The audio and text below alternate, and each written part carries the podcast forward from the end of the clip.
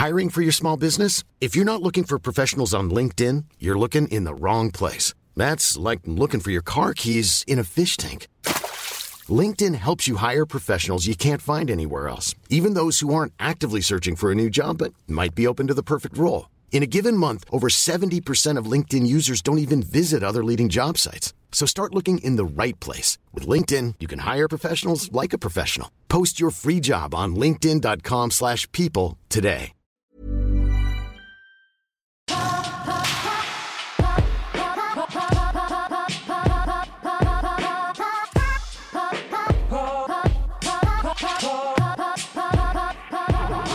Leute, was geht? Nach einer Woche bin ich schon wieder da. Folge 101. Heute mit einem Gast, Shogun. Wir reden einfach ein bisschen über das Leben. Und das Beste ist, es gibt keine Werbung. Ihr habt nichts zu meckern, Leute. Es wird geil. Viel Spaß.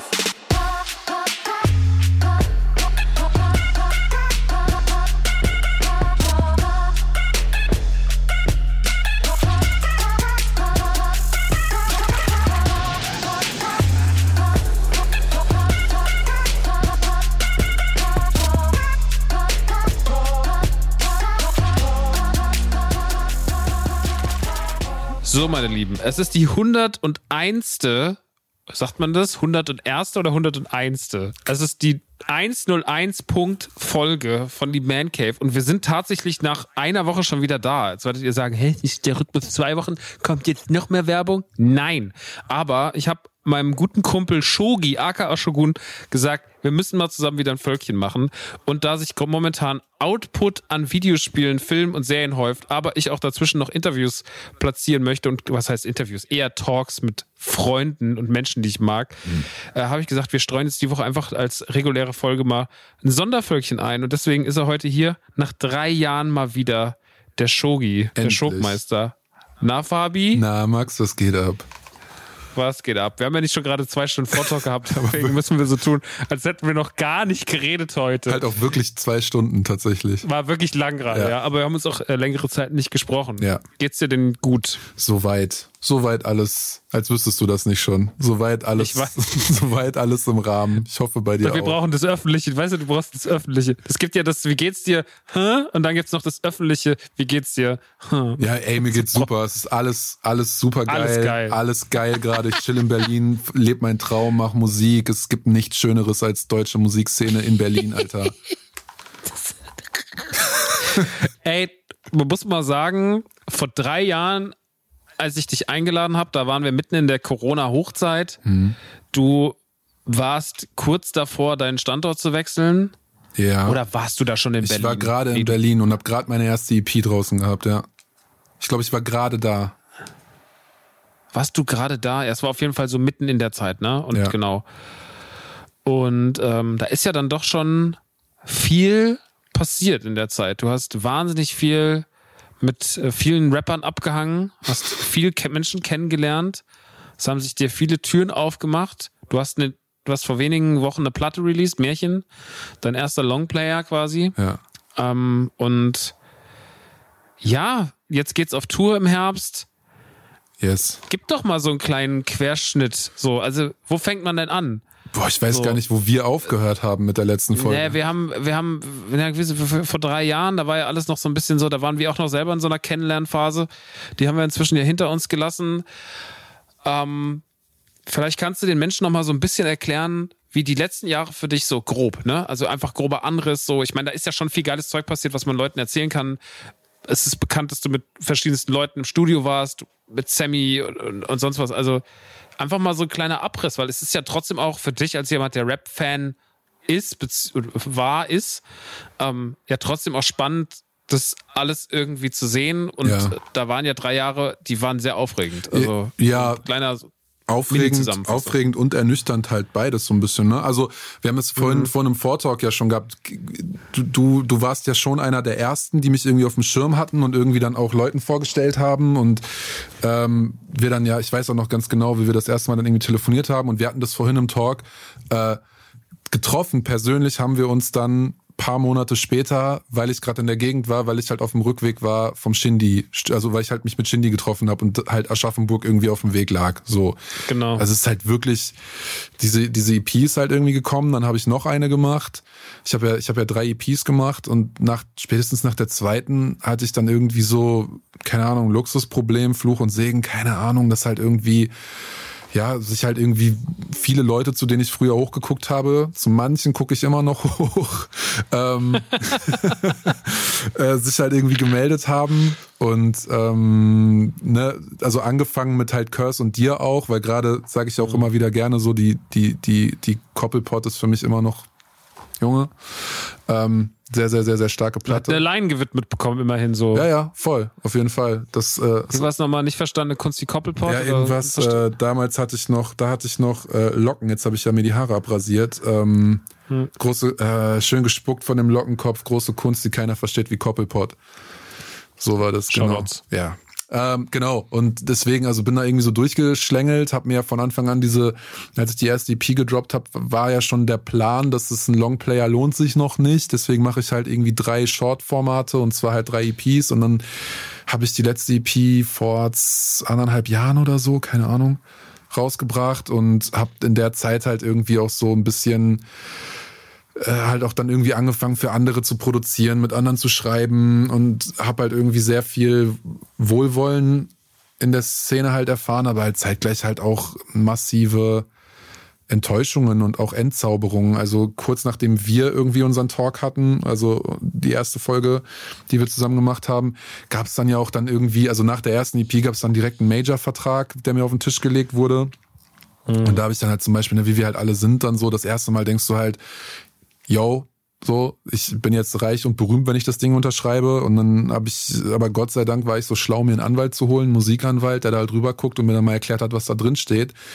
Und dann war ich halt, das ist halt, ich will nicht sagen, es hat nicht einen ganz großen Knicks reingemacht, aber das hat mich ganz hart entzaubert, weil ich dann halt irgendwie erstmal gecheckt habe, wie viele Artists solche Deals auf den Tisch bekommen, von denen du nie was hören wirst weil die Deals teilweise mhm. so sind, wie sie sind und weil Labels so arbeiten und dann ähm, halt irgendwie der größte, das war eigentlich der größte Einschnitt und auch so ein bisschen die Initialzündung zu sagen, ähm, auch ganz krass mit, mit NTG als Vorbild, das sieht man ja auch dann irgendwie zu sagen, okay, ich gründe jetzt ein eigenes, ich muss eh ein eigenes Label gründen, wenn ich jetzt Independent weiter releasen will. Mhm. Ähm, weil die beiden EPs dann ja auch über mein eigenes Label entstanden sind und dann halt irgendwie zu sagen, okay, und ich will dieses Add-on mit dabei haben, das halt irgendwie, ich habe es immer Merch Plus genannt, weil ich mag das nicht irgendwie einfach nur Merch zu machen, sondern halt irgendwie so ein Hybrid aus Merch und Brand zu machen, was für mich mhm. NTG halt auch ganz lange irgendwie war, weil es war ja kein, es war kein Rockstar-Merch, sondern es war so, wenn ich halt, also es gibt halt diese, diese ganz classy Designs, die ich ja auch irgendwie alle, alle gerockt habe. Das war für mich halt mehr so, ja, keine Ahnung, Club, Clubwear. Ja. So. Und äh, das habe ich mir dann ja auch irgendwie gut abgeguckt und habe dann halt auch gesagt, okay, jetzt baust du das halt auch auf, komplett auf Independent. Und das hat halt wahnsinnig viel Zeit gefressen. Das hat äh, einem aber auch irgendwie voll die, voll viele Sachen beigebracht, um sich halt irgendwie auch selbstständig und autark verhalten zu können. Und ja, dann habe ich das halt irgendwie so auf die Beine gestellt, habe halt mein Label gegründet, Working Class Monopoly, habe das dann mit Groove Attack zusammen gemacht im Vertrieb, habe dann diese beiden EPs gedroppt und habe dann jetzt halt gesagt, ich mache ein Album. Und dann habe ich mich an meinen Schreibtisch gesetzt und wollte mit meinem Album anfangen. Und dann ruft mich Jan Delay an und sagt, ich möchte mit dir auf Deutschland, Österreich, Schweiz Tour. Der ganze Sommer ist jetzt futsch. Und dann habe ich das gemacht und dann habe ich mein Album Wann gemacht. war die Tour Nummer 21 oder 22? 22. Delay? 22. Genau, Sommer 22. Und da wollte ich eigentlich anfangen. Und dann habe ich ähm, so ein bisschen während der Tour angefangen, aber dann hauptsächlich halt irgendwie im Spätsommer, Herbst äh, 22 dann nach der Tour. Ja, und dann habe ich einmal die komplette Rutsche gemacht, was auch cool war. Also Curse hat zu mir gesagt, du hast quasi einmal Labelpraktikum äh, Praktikum als Labelchef unbezahlt gemacht. Und das habe ich jetzt halt einmal alles durch, habe halt die Platte gemacht mit Chartwertung, also mit GFK-Anknüpfungen, mit äh, Merch-Bundle, mit Colored Vinyl und diesem ganzen Scheiß, damit ich jetzt einmal weiß, wie ich es halt gemacht habe. Und wir sind dann sogar gechartet und alles cool. Aber ja. Was für ein Platz war es nochmal? Boah, Alter, nicht so äh, 64. es ist trotzdem, hätte ich nie gedacht. Also mega krass trotzdem. Ja, Dankeschön. Also es ist halt, ähm, also war halt auch super krass zu sehen. Halt, wir waren halt direkt ausverkauft, also wir waren nach drei Wochen oder so, war die Platte ausverkauft. Ähm, und äh, das halt einmal irgendwie durchgespielt zu haben, kostet halt irgendwie mehr Nerven, als einfach zu sagen, ich bin jetzt einfach nur Vollzeitmusiker, sondern du hast halt, ne, wem sage ich das? Du hast halt einfach den Laden irgendwie, den du am Laufen halten musst. Ja, und das ja. ist eigentlich so, das, das ist so der kurze Wrap-up, was halt so die letzten drei Jahre los war. Und jetzt bin ich halt an dem Punkt, wo ich halt weiß, ähm, was daran gut ist, es so gemacht zu haben und was man vielleicht in nächster Zeit irgendwie abgeben sollte oder wie man halt irgendwie weitermachen sollte. Und ja, jetzt äh, habe ich für nächste Woche Studio geblockt und fange mit der zweiten Platte an. So. Wann willst du sie rausbringen? Wenn sie fertig ist, keine Ahnung. Am nächsten okay, hast, du kein, hast du noch kein Datum gesteckt, so ist das Sommer 2024 oder? Okay. Ja, je nachdem, wie es halt flutscht. Also ich habe jetzt halt einen, ähm, ich habe halt schon jetzt. Ein langer Schreiber? Nee, gar nicht, Alter. Ich habe ja die Platte in, also ich habe ja Märchen, habe ich ja in anderthalb Monaten geschrieben. Und ähm, ich habe Koppelpot in zehn Tagen geschrieben. Ich hab's, ich hab's gehört. Du hast so diesen so Blueprint Jay Z mäßig, ne? Der hat das ja, doch ja. auch so. Du bist, du bist irgendwie nach Holland gefahren. Ja. Ey, wirklich. Also ich meine, also ne, ich will das, ich finde das Wahnsinn. Hattest du, hattest du die, die Beats hattest du schon so grob, wie sie waren, oder? Grob, ja. Ey, weil die Beats. Sind also das hatte ich, ich hatte die ja schon mit mir rumgetragen, konnte mir ja schon Gedanken machen, aber da, ich habe dann alles aufs Papier gebracht. Aber das ist auch, so, so funktioniert aber auch, glaube ich, gutes Songwriting, gerade wenn du für dich selber schreibst. Ich glaube, du musst die Idee haben, du musst irgendwie den Aufhänger haben und da musst du, wenn du genug hast, setz dich halt einfach hin und, und schreibst halt auf. Aber Alter, die Produktion von Silkersoft war das, ne? Nee, das war Phil von Heiß Kalt. der, oh, krass. Äh, der Kidney, ich weiß gar nicht, wie sein Künstlername ist. Für mich ist einfach der Philly. Aber äh, der ist ja bei, bei Torn Pork auch noch und hat ja auch die ganzen, hat ja danach auch dann viele Aufträge bekommen, hat ja auch Lance produziert jetzt die ganzen Sachen. Ach so, ich dachte, die hätte Ellen gemacht. Nee, die Sommer-EP und so hat alles, hat alles äh, Phil gemacht. Ach krass. Ja, aber wie gesagt, also die Cobblepot äh, hat, das ist, äh, war das ein Juno 60 hat er benutzt, ne? Ja, Alter, genau. Wirklich, wirklich. Gleiche, gleiches Sinti wie bei Stranger Things. Ja, hört man und das, ja, verstehe ich. Ja, genau. Dann sieht man ja, so gute Sachen kann man auch irgendwie, muss man jetzt nicht ja, auch irgendwie auch nur gaggig gemeint, aber es ist natürlich so, ich habe damals halt auch einfach drei Monate die Beats mit mir rumgetragen, ne? Und dann irgendwie so war ich so, okay, alles klar. Und dann, ich finde und finde eineinhalb Monate auch wirklich noch wahnsinnig schnell. Äh, wenn ich immer, ich glaube, das ist auch wichtig. Ich habe da letztens mit äh, Kira kurz drüber geredet. Hm. Ähm, und da haben wir nämlich auch über so Songwriting und äh, wie lange er mal braucht. Und meinte, ja, lässt immer Sachen liegen und dann sammelt er so viele Songs und dann hört er irgendwann die alten Songs rein. Dann sage ich, nee, ich weiß, dass das nicht richtig ist, weil ich auch ganz viele ja. Leute kenne, die, ähm, also die, die, Person, mit der ich angefangen habe zu rappen, der war auch obertalentiert und so, aber er hat halt einfach nie was richtig rausgebracht, weil er sich immer selber im Weg stand beim, okay, ich mache jetzt mal zehn Songs und dann waren neun wieder nicht gut genug, ihm drei Wochen später und dann stand er sich immer selber im Weg und ich habe halt einfach damals gemacht, so, ja, und dann natürlich war da viel Quantität und nicht immer alles Qualität, aber so wächst du halt an dir als Künstler und ich finde auch, ähm, bei einer großen Platte ist es was anderes. Die sollte schon nicht so entstehen wie, äh, ich kotze alles raus, so auf gar keinen Fall. Aber wenn du einen Flow hast, hast du einen Flow. Und ich glaube, wenn du ein abgeschlossenes, bündiges Werk haben willst, ist es, glaube ich, meiner Meinung nach besser, schon darauf zu achten, dass man relativ stringent am Stück schreibt. Das habe ich ja jetzt auch gerade bei meinem Comedy-Programm ähm, was ich jetzt auch einfach in den letzten, was ich jetzt, ich habe jetzt zweieinhalb Wochen, habe ich jetzt dran geschrieben. Ich bin noch nicht fertig, aber ich brauche jetzt noch eine Woche und dann bin ich durch. Wirklich. Und das ist bei einem so 90-minütigen Stück, was schon irgendwie 90, 100 Minuten gehen wird. Ähm, da ist ja noch ein bisschen Fleisch drumherum, was man noch abschneiden kann und sowas, ein bisschen Optionen gelassen und so. Aber ähm, das ist schon auch relativ flott. Ja? Also, wenn ich mal überlege, Costa hat mal irgendwann zu mir gesagt, er schreibt an seinem Programm so, hat, hat, ich habe mir gesagt, was, so schnell schreibst du das? Ich brauche da immer so zwei Jahre, bis ich mein Material gesammelt habe. Und dann bin ich so, hä, wieso? Also, also das ist halt so nicht gar nicht angebend gemeint oder so, ja. sondern das ist meine Art, wie ich daran arbeite, weil ich auch gar, ich gar nicht so viel Zeit. so, ich muss ja dann schon wieder, muss ja dann schon wieder andere Sachen machen. Aber jetzt auch das Programm, ich schreibe das, äh, schreibe das, ich fick das runter in drei, vier Wochen und dann ist das da und dann geht's im Proberaum, dann werde ich noch ein bisschen was modifizieren. Und dann ist das Ding, weil das ist dann aus einem Guss. Ich kann mir gar Jetzt gerade bin ich in diesem Flow, wo, die, wo, wo, wo ich Anfang und Ende weiß und so, weißt du? Und ich habe Mhm. da das Gefühl, so dazwischen kann irgendwie, wenn du es jetzt zu lange liegen lässt, dann kann zu viel damit passieren. Ja, es kann reifen und wie ein guter Wein, aber es kann dir auch einfach kaputt gehen. Ja. Ja, ich, ich stelle mir, also 90 Minuten Sprechzeit, ich kann mir gar nicht vorstellen, wie viel Text das ist. Das muss ja schon doll sein. Ich habe letzte Woche eine Nummer geschrieben, die hat fünf DIN A4 Seiten gehabt.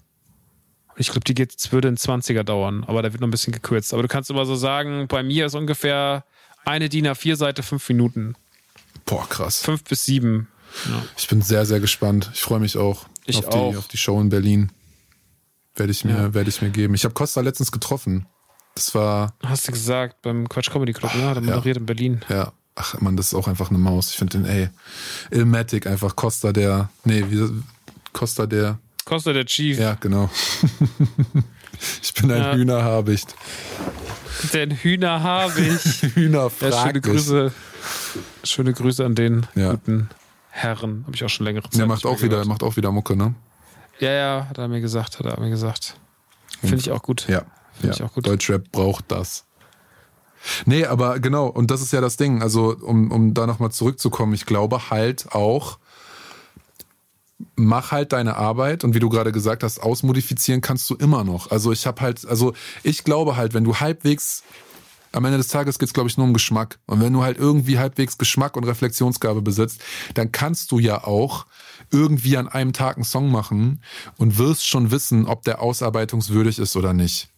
Ja. So. Und wenn du dann irgendwie noch gut und eng mit Produzenten zusammenarbeitest, die irgendwie ihr Handwerk verstehen, dann, ich denke immer so, der Song muss schnell entstehen und ab dann so Song fertig machen kannst du dir Zeit lassen. Aber du musst es machen, weil ich habe Gott sei Dank nicht, ich, ne, wir kennen das ja, du hast es ja gerade auch von deinem Kumpel erzählt, dieses ist ja wirklich so eine Rapper-Krankheit, dieses so Sachen liegen lassen, bis sie irgendwie tot sind.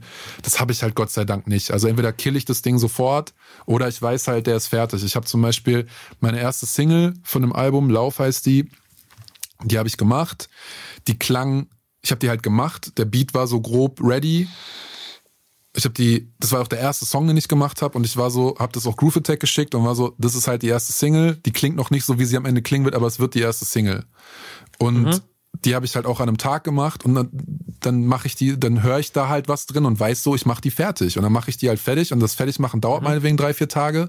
Aber wenn ich weiß, es wird das Ding, dann wird es das Ding und dann kann ich auch so ein Album relativ schnell runterschreiben und ich meine auch gehört zu haben, also ne, Blueprint, ich glaube, es war angeblich bei Ilmatic war es auch so und jetzt auch irgendwie, wenn man selber dabei ist, wie irgendwie große Leute ihre Sachen schreiben und teilweise irgendwie mitschreibt, so das geht schon und es ist auch macht es die Sache, das macht die Sache halt auch wirklich nicht besser oder schlechter. Nee, finde ich auch nicht. Also wie gesagt, ich glaube, wenn du eh dir schon sehr bewusst bist, dann solltest du dein Bild auch relativ schnell raushauen. Ich habe äh, bei Koppelpot war es zweimal so, dass ähm, das war so beschissen. Ich war bei mir in dem Apartment, wo ich früher mal war, in, in Bergen an See. Und ich hatte eins der Apartments erwischt, die nicht so gutes Internet damals hatten, weil das irgendwie so weit zu, ein alter Holländer Meer halt. So. Da ist der Router auch mal, da muss der Router auch gut stehen, damit das Internet gut ist bei dem Hotelzimmer. Ähm, und dann musste ich immer an die Tür, also musste ich immer auf den Gang teilweise laufen von dem Hotel, weil äh, in der Wohnung hatte ich so wenig Internet und da hatte ich mir immer, Phil hat mir dann immer bei WhatsApp geschrieben, meinte, jetzt habe ich dir neue Beats geschickt. Und äh, musste ich auf den Flur und habe mir Beats runtergeladen. Habe ich damals Mond und Will Russell, die habe ich damals beide, ich habe den Beat gehört und habe sofort angefangen, das darauf zu schreiben, was am Ende auch drauf stand. So, das war krass. Es war richtig so, okay, wir werden, wir waren sofort eine Symbiose. Und wenn du so einen Moment hast und weißt sofort so, okay, alles klar, das geht richtig, weil da war es noch krasser, weil ich nicht mal diese Idee dieser Songs vorher hatte oder die schon irgendwie gesagt, Ach, okay, ich könnte einen Song machen über Mond, sondern der Beat kam an. Es waren nochmal so zwei Beats, die er danach geschickt gehabt. Und weil ich der Beat kam an, ich habe den gehört und war richtig so, okay, das muss das und darauf entstehen. Und dann zwei Stunden später stand der ganze Song quasi. Ähm, und das ist ja dann auch Magie, finde Ja. ich. Ne? Ja. Also gerade, ich weiß nicht, wie das ist. Wie ist es, wenn man sich selber produziert? Furchtbar. Hat man dann auch diese Magie? Ähm, kommt immer ein bisschen. Weil ich kenne es ja nur, dass man mir Beats in, in Anführungsstrichen Dropbox oder so. Kommt immer drauf an. Also, das ist schon so, dass irgendwie eine Akkordfolge, also bei Sample Beats ja. Da ist es so, ich habe nicht höre ein Sample und dann ist vielleicht die Magie da und weiß, okay, ich höre schon, was ich machen will und bla. Das gibt's schon. Ja. Ähm, wenn ich ohne Samples arbeite und irgendwie eine Akkordfolge klimper, die mich irgendwie hart kickt, dann ist es für den, dann ist es für, ich weiß nicht, wie ich es beschreiben soll. Für den Moment ist es dann auch so, dass ich denke, boah, was für krasse Feelings. Aber ich bin einfach zu schlechter Musiker, als dass ich daraus dann halt irgendwie das Ding in die Richtung exzessiere oder, oder zu Ende baue, wie ich es mir halt vorstelle, sondern dann muss ich tatsächlich dann irgendwie sagen, okay, ich habe hier diese Akkordfolge, jetzt muss ich ins Studio mit irgendwem krasses, ähm, damit der die Vision irgendwie vervollständigen kann. Und dann gibt's vielleicht nochmal den Moment, wenn der Beat irgendwie fertig ist. Aber wenn, wenn ich mich komplett selber produziere, ist es allerhöchstens irgendwie dieser erste Moment von einem Sample und denke, oh krass, so. Ähm, hm. Aber es ist tatsächlich weniger. Und deswegen möchte ich jetzt halt auch für die nächste Platte ähm, viel mehr Fremdproduktion irgendwie zulassen auch, weil bei, bei Märchen mhm. habe ich ja an jedem Beat mitproduziert und nicht so flairmäßig, so ich saß daneben und habe irgendwie auf, hab gesagt, mach mal die andere Flair, sondern ich habe halt wirklich immer die Grundskizze von dem Beat gebaut, von jedem Beat und manche habe ich halt komplett alleine gebaut. Oh, es ist halt teilweise auch schon sehr, sehr ermüdend. Also ich habe es ist zum Beispiel, also ich habe ich hab elf Songs auf der Platte, zwölf habe ich gemacht, einer hat es nicht drauf geschafft, ähm, der vielleicht auch einfach, der Beat ist super, mir gefällt der Beat richtig gut, ich höre den Song super gerne, aber ich glaube, da war es nämlich dieses Ding von, ich habe zu lange an dem Beat gesessen und hat sich der Beat für mich auserzählt. Und dann konnte ich halt keinen guten Song mehr da oder kein ah. so, weißt du, und das darf halt nicht passieren. Deswegen mm, will ich, ich, will ich das halt auch irgendwie nicht mehr. Also weniger. Bei Ellen ist das teilweise auch so gewesen, der produziert sich auch oft selber. Ja. Also aus alten Geschichten habe ich das auch noch so in Erinnerung. Ja, ist halt, ja, das halt das komplett Fluch und Segen so, ne? Du bist halt übelst unabhängig und sparst halt Geld. Ja. Also hätte ich halt irgendwie, ähm, ich habe ja auch eine Förderung beantragt für das Album und so, das ist ja auch normal, ist ein krasses Learning gewesen und ähm, hätte ich äh, jeden Beat bezahlen müssen und fair bezahlen müssen, hätte ich mir das Album gar nicht leisten können ähm, weil es einfach zu teuer gewesen wäre einfach. Mhm. Und deswegen ist es dann auch irgendwie gut, wenn man irgendwie so ein paar Nummern selber produzieren kann. Und der Song zum Beispiel, den ich mit Audio 88 gemacht habe auf dem Album, der ist mir halt komplett vor die Füße gefallen. Da gab es zum Beispiel diesen Moment, weil ich habe irgendwie, ich komme gerade vom Plattending, irgendwie vom, aus dem Plattenladen und höre halt nochmal die Platten durch, die ich mir gekauft habe. Und dann höre ich halt, Kermann, Alter, irgendwie so ein 70er Jahre Italo-Western und höre dieses Sample und weiß, okay, wenn da Audio 88 drüber rappt, drehen die Leute halt durch. Und mhm. dann habe ich, das war schon so ein Magic Moment so, aber mhm. ja, ansonsten, man muss halt auch echt Glück haben. Es hält sich, hält sich in Grenzen. Ja, ist wirklich Fluch und Segen. Ja. Das ist wirklich äh, krass, weil wie du gesagt hast, auf einmal ist der Beat halt einfach irgendwann tot gehört, ne? Ja, voll. scheiße. Deswegen, also ich habe jetzt Gott sei Dank auch durch, ähm, durch mein verlagsmäßiges Umfeld, wenn ich irgendwie Songwriting mache oder so, ähm, bin ich äh, bin ich jetzt bei den Bee Gees, die halt ähm, für viele Pop-Produktionen, aber auch für krasse Rap-Sachen, also die haben auch so, die haben so Drake und J-Lo Shit gemacht, aber halt auch ähm, äh, Namika und so. Und da habe ich jetzt halt irgendwie für die nächste Platte so ein bisschen das Ding oder die, die Luxusposition. Ich kann meine Beatskizzen düddeln, ich kann irgendwie meine Song-Demos machen, kann dann vielleicht auch nochmal mit irgendeinem Produzenten ins Studio und dann kann ich halt in der dritten Instanz, kann ich halt mit denen ins Studio gehen und kann halt sagen, okay, was ist jetzt der nächste Schritt, um es halt irgendwie geiler zu mhm. machen und so, ne? Und das ist so ein bisschen das, wie ich halt jetzt die zweite Platte arbeiten will, weil ich versauer sonst halt einfach irgendwie in meinem in meinem kleinen Kabuff, wo ich jetzt halt seit mittlerweile fünf Jahren gefühlt sitze, hier in Berlin und halt meine mhm. Sachen abdüdel, dann irgendwas in den Orbit schieße und im besten Fall feiert's irgendwer oder halt nicht.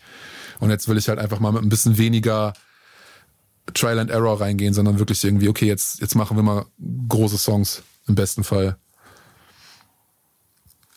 Ja, den musst du halt auch machen, Digga. Ich meine, also ich meine, man sieht ja schon, als, als jemand, der deine Karriere immer beobachtet, ob still oder laut, ähm, sieht man ja, dass sich. Also, in, ich, ich habe ja nicht mehr so viel Hip Blick auf die Hip-Hop-Szene. Fangen kurz anders an. Ja. Und ich sehe halt sehr, sehr viele Leute, die kommen in dieses, in dieses, in diesen, in diesen Markt rein und sind dort dann relativ, finden dort relativ schnell einen Platz, weil sie halt einen, einen gewissen Geschmack bedienen. Das ist, glaube ich, äh, braucht man sich bei vielen Leuten gar nicht drüber streiten, ob die da überhaupt noch eine Intention vom Musikmachen dahinter haben, sondern das ist halt so dieses, na, ich habe gesehen, was andere gemacht haben und mach's halt jetzt nach, weil das heute einfach irgendwie funktioniert und weil das äh, Spotify-System hergibt, dass auch da jemand, der ähm, ist er denn richtig platziert und trifft er denn nur gerade den richtigen Tonus, der gerade so Vibe bei den Kids, äh, kann da schnell sein Geld machen.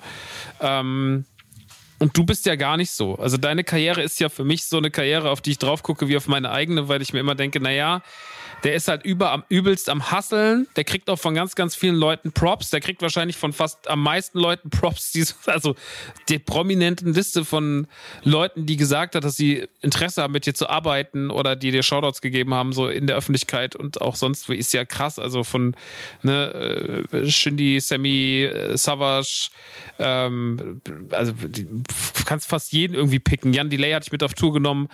Curse arbeitet mit dir. Rockstar hatte ich erwähnt. Ja, cool. Ne? Ähm, ne? Aber so, da ist ja man so. Und trotzdem bist du immer noch so am Kämpfen um deine Hörerschaft. Ja. Warum ist das so? Das fragt, also, das ist, wenn ich darauf eine weil Antwort ich verzweifle hätte, an der Frage wirklich, ja. was, was dich angeht, weil ich mir das immer angucke und denke so, warum ist jetzt nicht einfach mal gut und der Junge kriegt seinen Hack?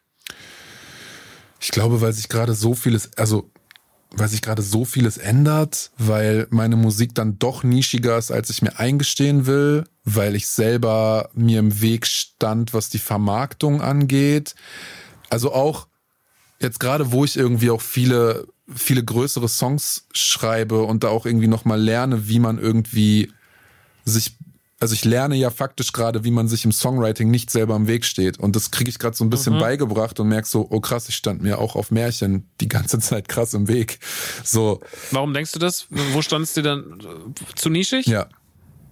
Ja. Zu Rap, zu Rap-affin, zu Rap verliebt? Nee, eine Platte zu öffnen mit einem Song, der Fenster zum Hof heißt, ein Stieber Twins Liebesbrief, aber trotzdem ja, der hat auch so einfach nicht mehr verständlich für eine, für eine Rap-Generation. Nico von der Backspin findet das cool, aber das, der 15-jährige Fan von keine Ahnung, was weiß ich, was die hören. Ich habe keinen Plan. Also das Geile, das Geile ist ja, das muss ich einmal kurz voranstellen, das Geile an diesem Weg ist ja, ja, du hast meinetwegen nicht die du hast halt irgendwie nur die 20.000 monatlichen Hörer, aber nicht die 200.000 oder nicht die 2 Millionen.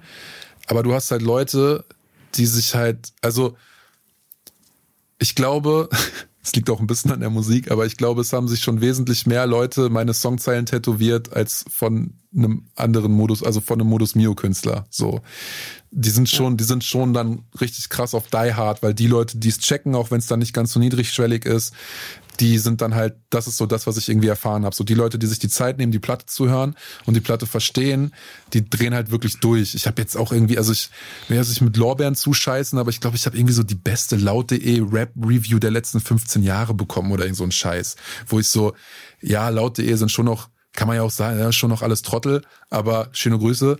Aber ähm, aber ähm, ist so, ja, okay, da setzt sich halt irgend so ein Musikband halt hin und setzt sich halt damit auseinander und dann findet der es halt krass. Okay.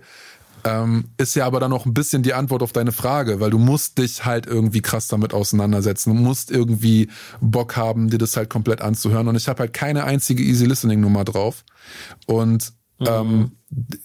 Genau, und bei Fenster zum Hof stand ich mir mit dem Titel gar nicht im Weg. Das, das passt schon so, aber dann irgendwie ein kompletter Beat-Switch da drin, dann fängt ein Chor an, dann kommt so ein Kanye-esker Breakdown und ich rap irgendwie ganz fünf Minuten ganz doll.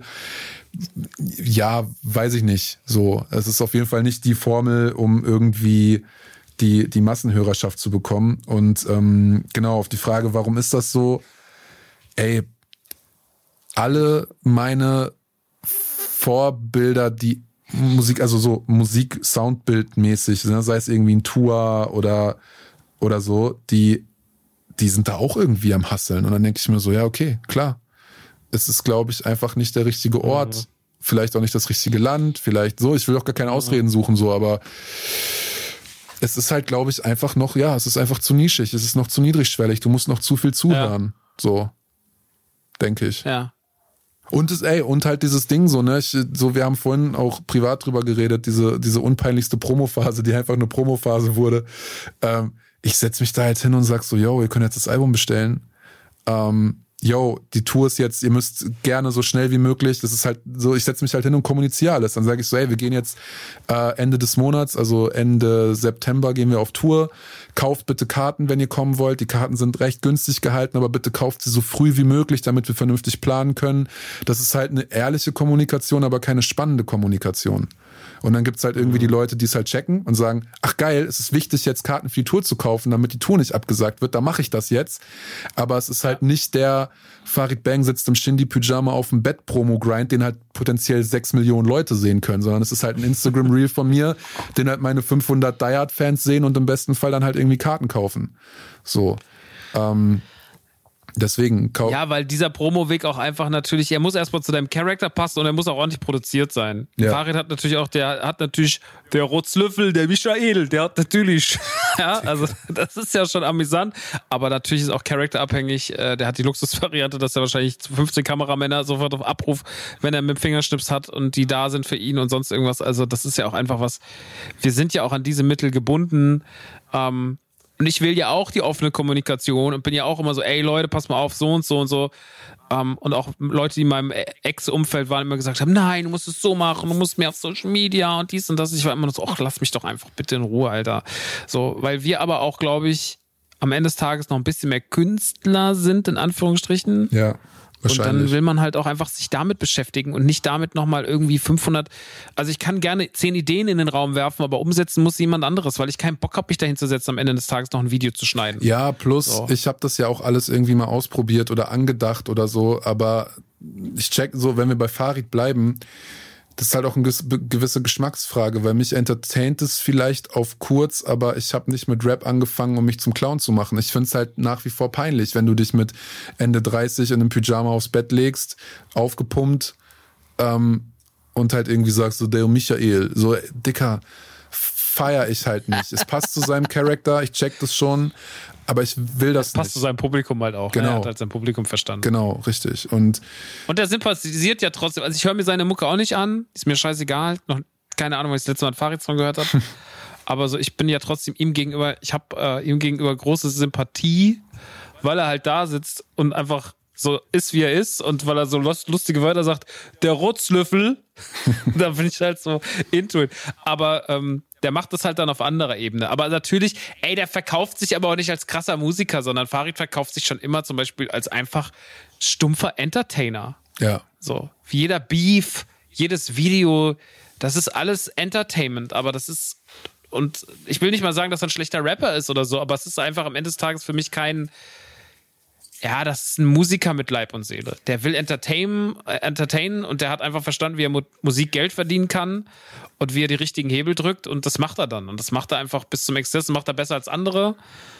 Ähm, aber ja, es ist halt, ich, der würde, glaube ich, sich nie hinsetzen und sagen, so, ich bin Musiker. Und ich glaube, in der Hinsicht ist es bei dir halt einfach so, also das, da noch die, alle, die eierlegende Wollmilchsau zu sein und zu sagen, ey, ich bin durch, also das ist wirklich was, es gibt so ein paar Leute in meinem Umfeld, wo ich das, würde ich das sagen, würde ich über Phil sagen, das würde ich über dich sagen, das würde ich über Alan sagen, würde ich sagen, das sind wirklich so Vollblut-Musik-Nerds. So. Mhm. Die haben es komplett gefressen, ne?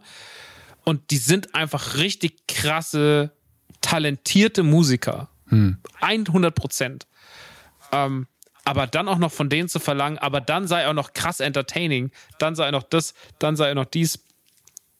Klar gibt es Leute, die schaffen das, aber das ist ein ganz, ganz, ganz, ganz kleiner Bruchteil. Und ja. der Rest muss halt schon irgendwie auf die Sachen konzentriert sein, weil man hat ja nicht nur das, sondern man hat ja noch ein Leben, was nebenbei herläuft und was nicht immer easy ist. Ja, genau. Ähm, deswegen verstehe ich das total, dass man dann einfach, um wieder zurück zum Punkt zu kommen, dass man dann sagt, so, ey, dann gehe ich halt einfach in so eine offene, friedliche Kommunikation, sagt, ey, komm zur Tour. Es wäre schön, wenn ihr die Tickets bald kauft, damit wir wissen, wie die Tour laufen wird, wie es ist, wir mit was einschätzen können, so wie du es ja gemacht hast.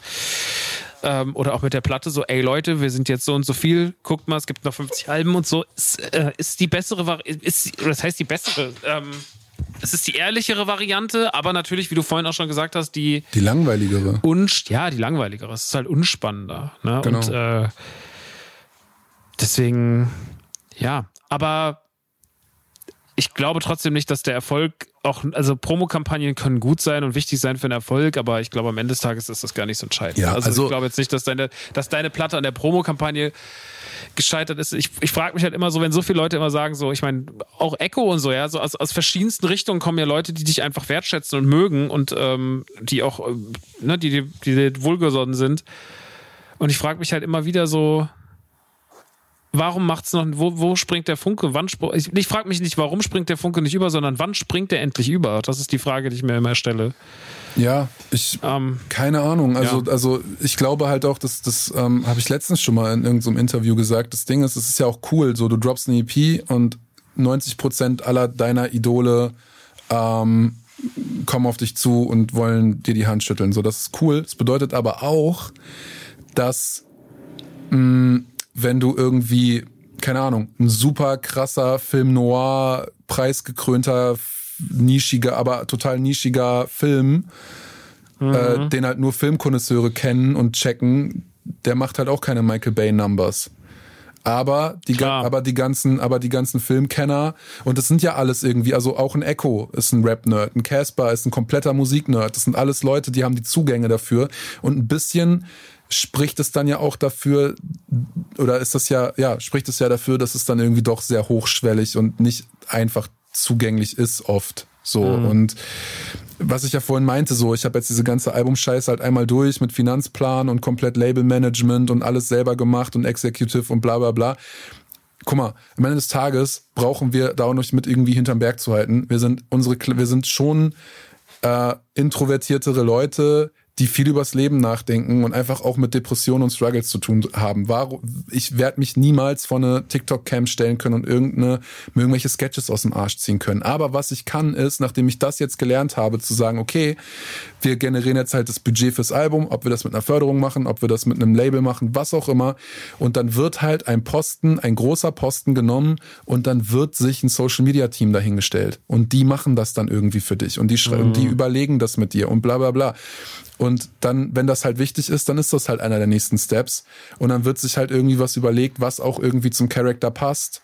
Ähm, weil das mhm. halt auf mhm. jeden Fall bei der Platte äh, ein bisschen außen vor geblieben ist. Da ist nicht viel passiert, außer diese offene Kommunikation ähm, und, und halt irgendwie die Musikvideos, die irgendwie schon ganz gut Charakter irgendwie geschärft haben, aber drum, ja. drumherum ist halt nicht so viel passiert. Und dann halt auch irgendwie, keine Ahnung, weißt du, im besten Fall am liebsten würde ich einfach unserem Kumpel hetzen irgendwie eine, keine Ahnung, Arena-Döner Flat. Shoutouts. Shoutout, Dicker, Shoutouts. Ähm, Arena-Döner Flatrate geben und sagen, und du rennst jetzt 24-7, wenn du gerade nicht arbeiten musst, mit einer Kamera hinter mir her, damit wir genug Content haben. So, das muss alles eigentlich, das gehört jetzt halt zum Spiel und es ist auch okay, dass es zum Spiel gehört. Man muss halt einfach nur irgendwie gucken, wie man es flippt. Und ich habe das halt komplett außen vor gelassen bei der Platte, weil ich halt wirklich einfach nur ja. war auf Mucke machen, nebenbei diese Jan Delay Tour spielen, wo du auf einmal jeden Abend Schnitt vor 6000 Leuten stehst, ist halt so, äh, ist auch Wahnsinn.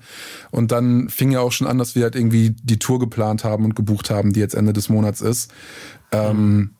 ist halt einfach, ist halt einfach, man muss halt einfach wissen, wo man noch irgendwie Sachen abgibt und vor allen Dingen auch einfach, glaube ich, wissen, so, ey, ich bin halt nicht Crow, ich bin halt nicht Chiagu. Ich kann nicht in eine Kamera grinsen und sagen, hey Freunde, was geht ab? So, weil ich bin 90 Prozent der Zeit nicht auf, hey Freunde, was geht ab? Sondern ich bin auf, lass mich bitte alle in Ruhe, mir geht's nicht gut. Mhm. Und, ähm, und das ist in Ordnung. Und ich glaube, man muss halt irgendwie nur da so ein bisschen, auch damit kann man arbeiten, glaube ich. Da glaube ich ganz fest dran. Und daran muss man jetzt halt irgendwie arbeiten. Ich vergleiche dich da immer sehr gerne, weil mir der Weg so bekannt vorkommt und weil auch das Phänomen ähnlich ist, wie es der Start war mit Alan, also mit A zum J. Mhm. Der hat ja auch so angefangen. Da habe ja auch damals, war ja auch so ein bisschen, so ein bisschen ähnlich, dass ich damals ihn so zu Falk und so getrieben habe. Und habe ihn damit auf Splash genommen und so und habe ihn allen vorgestellt und Casper kannte ihn ja dann auch durch mich und so. Und Alan musste sich ja dann auch so ein bisschen beweisen. Und da war aber auch sehr schnell, gerade mit dem ersten Album, äh, war er sehr, sehr schnell ähm, so Liebling der seiner Idole. Ne? Das war diese Monty-Platte, ne? Genau, das war die Monty-Platte. Ja. und hat damals ja auch irgendwie in der Juice eine super gute Newcomer-Review bekommen und äh, Falk hat den über den Klee gelobt und sowas und dann kam die Crocs da zum J-Tour und, und äh, Ellen hat dann auch, also ähm, dann hat sich ja Ellen in seinem Größenwahn verloren. Das hat er offenbar zugesagt. War unausstehlich in 2012, 13. Es war wirklich grauenvoll. Dann war er ja auch bei Beat the Rich unter Vertrag, beziehungsweise Management hat dann dort seine Platte rausgebracht, die nicht so gut war. Das war diese, boah, wie hieß die nochmal? Wo der coolste Weiß Motherfucker nicht. drauf war. Ja, ja. Der coolste Motherfucker. Wirklich? Das war, war, das, war, das, war das ein sexy Motherfucker-Cover? Ja, so ein bisschen so, Ach, so ein bisschen Scheiße. angehaucht. Ja, war, war nicht sein bestes Album. Und dann hat er ja auch irgendwie so ein, dann hat er sich gefangen das hat ihm ordentlich den Boden unter den Füßen weggezogen. Ich glaube, da hat er auch, da hat er Moves gemacht, so Major Moves, die du dir erspart hast. Also du hast einen anderen Struggle, aber nicht den Struggle. Ja. Ich glaube, das Kapitel wird bei dir auch geskippt. Und dann hat er ja so seine Nische gefunden. Und Ellen ist ja auch so einer, der so zweischneid, also zweigleisig fährt. Einmal natürlich als Produzent für andere, macht ja auch, ist ja mit allen Großen irgendwie cool und äh, mit, äh, mit allen möglichen Menschen aus den verschiedensten Richtungen ist da auch sehr, sehr gut connected in Berlin, so wie ich das mitbekomme. Wir haben auch momentan nicht so viel um die, mit, miteinander am Hut, aber das ist eher so ein Zeitding, kein Sympathieding. Ähm, und dann macht er natürlich auch noch seine Musik. Und der ist ja auch nie wirklich aus seiner Nische rausgekommen. Also Ellen hat ja noch nie wirklich auch einen Hit gehabt, wo man sagt so, ja, das ist ein krasser Hit. Aber Ellen hat halt trotzdem irgendwie so ein Die-Hard-Publikum sich äh, herangezüchtet, ne? So, und die sind halt da und die lieben den halt. Und mhm. ähm, ich meine, im schlimmsten Fall wird es halt das bei dir. So, und dann ist es immer noch gut, weil der kann davon leben. Aber ähm, ja, ich äh, hoffe trotzdem irgendwann, dass es nochmal so dass es nochmal irgendwann Puff macht für dich, weil wie gesagt, man kann es nicht wirklich steuern. Ich finde trotzdem, macht die Musik vom Herzen. Ja. Macht das so. Märchen ist, ne, also hast du ja eben schon gesagt, so, das, das Lob rund um, um Märchen war ja groß. Ähm, ich hatte immer so ein bisschen das Gefühl, ich hatte das Gefühl, dass letzte Mal eine Platte so gelobt wurde, die so in diese gleiche Richtung ging. Das war bei Vers äh, Versager ohne Zukunft von, von, von äh, Camp. Ja. Mhm. Ähm, das war so eine Platte, die habe ich, ich habe die irgendwie so relativ schnell gleichgesetzt, was ein großes Kompliment ist, weil ja. Versager ohne Zukunft damals äh, super. eines der meistgefallen, also damals, als die rauskam, stand irgendwie Deutschrap kurz still so. Ich habe die auch ähm. nur dadurch kennengelernt, weil auch Curse und noch ein paar andere gesagt haben, genau das, was du gesagt hast. Das letzte Mal, dass, also ich habe die Platte gehört und musste vom, vom Impact an das denken und ich war so, hä, kenne ich gar nicht. Dann habe ich das gehört und war so, okay, die ist. Ach krass, ich, kan ich, kan ich kannte die nicht. Ich kannte die nicht und bin dann äh, witzigerweise kam äh, vorher dann ja die, also vor Märchen, letztes Jahr kam dann ja das zweite Album von Camp, ähm, quasi die Fortsetzung. Und äh, dann habe ich mir auch direkt Tourtickets gekauft und bin dann dahin und das, äh, boah, also wirklich grandios. Echt? Der hat nochmal eine Platte gemacht? Ja, letztes Jahr. Äh, Zurück heißt die. Mit einer 2 statt einem Z. Kann ich dir nachher schicken. Die ist auch echt, echt gut. Die ist wirklich gut. Okay. Die ist wirklich gut. Also auch die Beats. Wie war, die, wie war so seine Tour jetzt mal? Das interessiert mich jetzt so rein. So wie, wie voll ist so eine Tour von Camp? Mhm. Ja. Hm. Okay. Es war, war leider, also ich habe wirklich, ich bin wirklich halt hin, bin mit, hab mich in die U-Bahn gesetzt, hab nochmal die Platte, ich war so, boah, ich war halt, ich sehe den jetzt live das erste Mal. Ich war wieder so 13 gefühlt. Und dann äh, bin ich, bin ich dahin und hab mich dann auch mit, mit Audi und Jessin da getroffen und ähm, hatte richtig so Bock und so ich weiß nicht, ich kann es nicht sagen, 40, 50 Leute waren da. Ja, ja, ja, ja, ja, ja. Naja, mehr Tickets habe ich auch noch nicht verkauft, großartig in den, in den einzelnen Städten. Also ich muss auch noch. Ja, Digi, aber der hat so einen Legendenstatus in so gewissen Kreisen. Ja. So, also das war so damals, wie gesagt, so Versager ohne Zukunft war für in der Juice damals so die Fünf-Sterne-Platte und so, ne? Eine von den ganz wenigen und so. Und jeder hat gesagt, das ist das krasseste. Mir war es auch mal ein bisschen overhyped, aber ich fand es trotzdem so, ich wusste das zu schätzen und fand das heftig so. Ähm, ja, aber ey, es ist dann so, es ist äh, schade. Ja. Aber, aber so ist er halt. Hör, hör, dir, hör dir mal die neue an, die ist, die ist auch wirklich, wirklich, wirklich gut. Die höre ich sogar öfter als Versager ohne Zukunft. Okay, krass. Die ist wirklich geil. Also. Hör ich mal rein. Digga, ich, wie, was er für Bars auch hat. Das ist so, ich hing mit, ich hing mit den Giftlern auf der Bildenden da, wo man zieht, so wie Niklas mit den Wildgänsen nennen, denn, und das, boah, der Typ ist geisteskrank. Er ist so ein Swag, dieser Typ, Alter. Verrückt. Ja. Das Cam nochmal eine Platte gemacht. Ja, und wirklich eine okay. gute, wirklich eine gute. Ich habe auch so, ähm, die ist äh, Platz 11 gegangen, das Album. Wirklich? Ja, ja. Die haben 1000 Vinyls gemacht, die waren dann natürlich sofort weg. Ich habe auch keine mehr bekommen. Ich bin bis heute am Hinterherjagen nach einer, nach einer Zurückvinyl. Und ähm, dadurch. Ja gut, wenn der, wenn der 1000 macht. Und dann ja. halt irgendwie noch ein paar davon mit Bundle, dann geht das. In einer, in einer, in einer schwachen Woche, klar. Da gehst du schneller mal auf die 11. Ja, ja voll. Ich meine, ich bin mit 500 auf, auf 64 gegangen. Und die Luft wird ja nach oben, die Sprünge werden nach oben ja immer dünner. Mhm, mh. Da, da geht das schon. Ist das dir noch wichtig? Charts? Ja. Das ist eine gute Frage.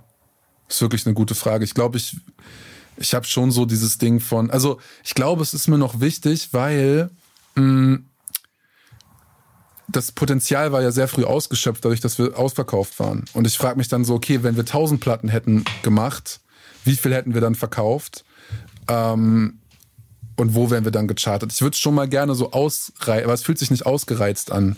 Dadurch, dass ja, halt aber Fabi, das gibt nichts Besseres als 500 verkaufte Platten, die schnell weg sind. Ja, das stimmt. Vor allen Dingen, ey. Es ist nichts besser als eine kleine Tour, die schnell ausverkauft ist. Es ist nichts besser als erstmal das Ding schön low halten. Ja, ist, ist so. Und, und deswegen, das ist total geil, weil das die, die kann nichts Besseres passieren, als dass irgendjemand deine Platte bei Discogs in Japan für 500 Euro verkauft und das, äh, weißt du, dass auf Ebay auf einmal irgendwie die Preise nach oben gehen oder sonst Das war schon Das crazy, ja. gibt dir Wert. So, und das klingt jetzt erstmal blöd, aber ich sehe es ja auch, ich, ich meine, ne, ich bin ja in dem ganzen Collectible-Ding und sowas drin und ich kann dir sagen, das ist immer das Beste für den Markt, wenn, wenn erstmal so eine Reduzierung da ist und die gar nicht so, weil sie jetzt künstlich runter reduziert wird, sondern so erstmal klein anfangen. Und das schafft Hype. Ja, so. ja. Wenn jetzt deine scheiß Box in jedem Drecksladen rumliegen würde und irgendwann ist sie kaputt und läufst durch den Saturn, da liegt dann irgendwie deine, deine Bratans und Bratinas Box für 10 Euro aufgerissen, weil irgendwelche Kids sich noch den, äh, das, das Bandana rausgeklaut haben, so. Ey, das ist Bullshit. Ja aber eine geile Vinyl 500 Stück zu verkaufen, die edel ist, die eine krasse Platte ist, die inhaltlich geil ist, die geil aussieht, die blau ist, so noch so, weißt du, richtig fresh von vorne bis ein T-Shirt-Bundle geil. Ich trage das Shirt die ganze Zeit, super. Dankeschön. Ähm, so ist, äh, das ist was wert. So, ja. das ist dein, das ist erstmal dein Wert und dieser Wert ist erstmal, auch wenn er nicht groß ist, es ist, auch wenn es noch nicht viele sind, aber es ist hochwertig. Ja, ja, das ist auch safe wichtiger als eine Chartpositionierung, natürlich, klar. Ja. Es war halt und nur deswegen so. Deswegen ist hm. es, klar, aber so, da ist das Potenzial ist da. Aber ich finde halt, ey, Koppelpot ist auf 11, ne, auch damals. Mhm. Und das war vor fünf Jahren, das heißt, das ist auch nochmal anders gelaufen von den Zahlen als vielleicht jetzt. Ja. Ähm, und wir haben damals, ich glaube, fast zweieinhalbtausend Vinyl verkauft in der ersten Woche und zweieinhalbtausend Tapes plus CDs plus Streaming plus iTunes. Alter, das ist richtig ähm, viel. Ja, hab bis heute keinen einzigen Cent gesehen von diesen verdreckten Scheiß-Labels, Alter. Und das ist alles frustrierend, ähm, weil wir haben damals immer alle gesagt, so, ey, wenn du musst charten und auch der Typ, der die der Plattenfirma, ja, schöne Grüße nochmal, wo ist eigentlich mein Geld, Alter? Ähm, so dieses Plattenfirmen-Ding also die haben immer gesagt, du musst hochcharten, das ist voll wichtig. Die wollten mein Release künstlich nach hinten verschieben. Die haben gesagt, alles war schon, ja, da müssen wir die Tour nach hinten verlegen und sonst was. Wir wollen im Januar kommen, damit wir noch höher charten. So, damit wir dann von der 11 auf die 6 gehen oder was. So, so ein Scheiß, weißt du? Also das sollte mit aller Macht, du hast richtig gemerkt, dass es bis Oktober nicht passt, weil im Oktober zu viele Releases waren. Und ich habe für dieses Oktober-Release gekämpft, weil ich sagte, ich will nicht mehr warten, ich will, dass die Platte rauskommt. Und ähm, am Ende, was hat es mir denn gebracht, dass ich auf der 11 war? Zu mir haben sie immer gesagt, das wird voll gut sein für Festivals-Bookings und sonst irgendwas. Ich habe im Sommer darauf 2019 ein Festival gespielt, das verdreckte Elbenwald-Festival. Ein Gig, auf dem, wo, wo 100 Leute bei der, am Anfang der Show da waren und 50 am Ende. Ähm, also wirklich einfach nur eine Katastrophe und dementsprechend so habe ich auch gelernt, es ist alles scheißegal. Ja, also ja, mir ist mittlerweile, also das, mir ist auch einfach wichtiger, dass wir die Tour irgendwie noch voll bekommen und ähm, mhm. solche Sachen sind natürlich irgendwie irgendwie viel wertiger und das gibt einem auch viel. Was ich mich aber gerade die ganze Zeit frage, entschuldige, warum hast du denn, wenn du 2500 Platten, 2500 Tapes verkauft hast, das klingt ja nicht so, als hättet ihr 25.000 pressen lassen. Das klingt ja schon so, als hättet die ihr. Die sind beides ausverkauft. Warum kriegst du dann keine Kohle? Du bist doch fünfmal recouped dadurch. Keine Ahnung. Du musst doch recouped sein. Das Problem ist leider, dass ähm, es nie einen Vertrag gab für die Platte. Und deswegen bin ich fast machtlos. Boah. Okay. Der Vertrag kam einfach nie per Post bei mir an, weil man das einfach verschlafen hat. In Anführungsstrichen. Ich hatte damals keinen Anwalt und ich war auch damals so, ich war auch dann so, ach, wisst ihr was? Pff, werden schon irgendwann abrechnen. Ich habe gedacht, es passiert dann irgendwann. Und dann ist es einfach irgendwann nicht passiert und dann wurde alles immer dünner und dann kam Corona und dann war eh alles kaputt und dann war so, okay, irgendwann, jetzt ist mir letztens irgendwann mal eingefallen, krass, du hast mit Cobblepot noch nie Geld verdient. Ich habe ihn nochmal angeschrieben und gesagt, ja, wir können noch mal gerne darüber reden. Äh, da gibt es ja auch bestimmt ein paar, paar, Infos, die für dich nützlich sind. Aber ich, hab, weiß, ich weiß nichts, weiß nichts. Ich habe keinen Einblick in die Bücher. Und da muss ich mir natürlich auch an die selber in die Nase fassen. So, da bringt es jetzt nichts, irgendwie frustriert da zu sitzen, die Arme zu verschränken und zu sagen, öh, die von der Plattenfirma. Aber es ist schon, es fühlt sich schon shady an. Und ich sage dir ganz ehrlich, es ist schön auf der Elf gewesen zu sein. Ähm, ist gut für die eigene Legacy, wenn man Leute, also wenn Leute fragen, so, wenn man Leuten sagt, ich mach, hab mal Hip Hop gemacht, dann sind die immer so, ah, der Arme, der hat mal Hip Hop gemacht ähm, aber, ich, aber, ich, bin auch schon mal auf der 11 gechartet. So, dann sind die so, dann hat das so ein bisschen Kredibilität und dann ist es nicht ganz so der Arme, sondern es ist nur noch so ein bisschen der Arme. Aber ähm, fernab davon würde ich, wenn ich morgen eine Platte releasen würde, oder irgendwann, ich werde ja nochmal irgendwann ein Album machen und releasen, äh, dann mache ich das, dann ist mir jegliche Form von umsetzen für irgendwelche Charts vollkommen egal. Ich will einfach nur, dass Leute es hören und ich will mein Money dafür bekommen. Und ich will, dass einmal in meinem Leben für eine Platte das Geld an mich geht und nicht in die Tasche von irgendjemandem, der nur auf seinem Stuhl gesessen hat und gesagt, ja, ja, mach mal. Das ist aber heute machbarer denn je. Also ja, ja, voll. Das, das, voll. das geht, das geht. Mach das auch genauso. Also, weil du siehst ja an, das ist ja an dir. Ich meine, du musst trotzdem, ne, also ähm, weil wir das Beispiel vorhin hatten, kurz, ich glaube im Vortalk, ähm, und ich habe es ja eben, ich habe das mit Ellen genannt oder auch Lance, der ja ganz offen damit umgeht. Ja, Shoutouts an Lance, äh, unfassbarer Künstler, ja. guter Freund, netter Kerl, Liebe für den.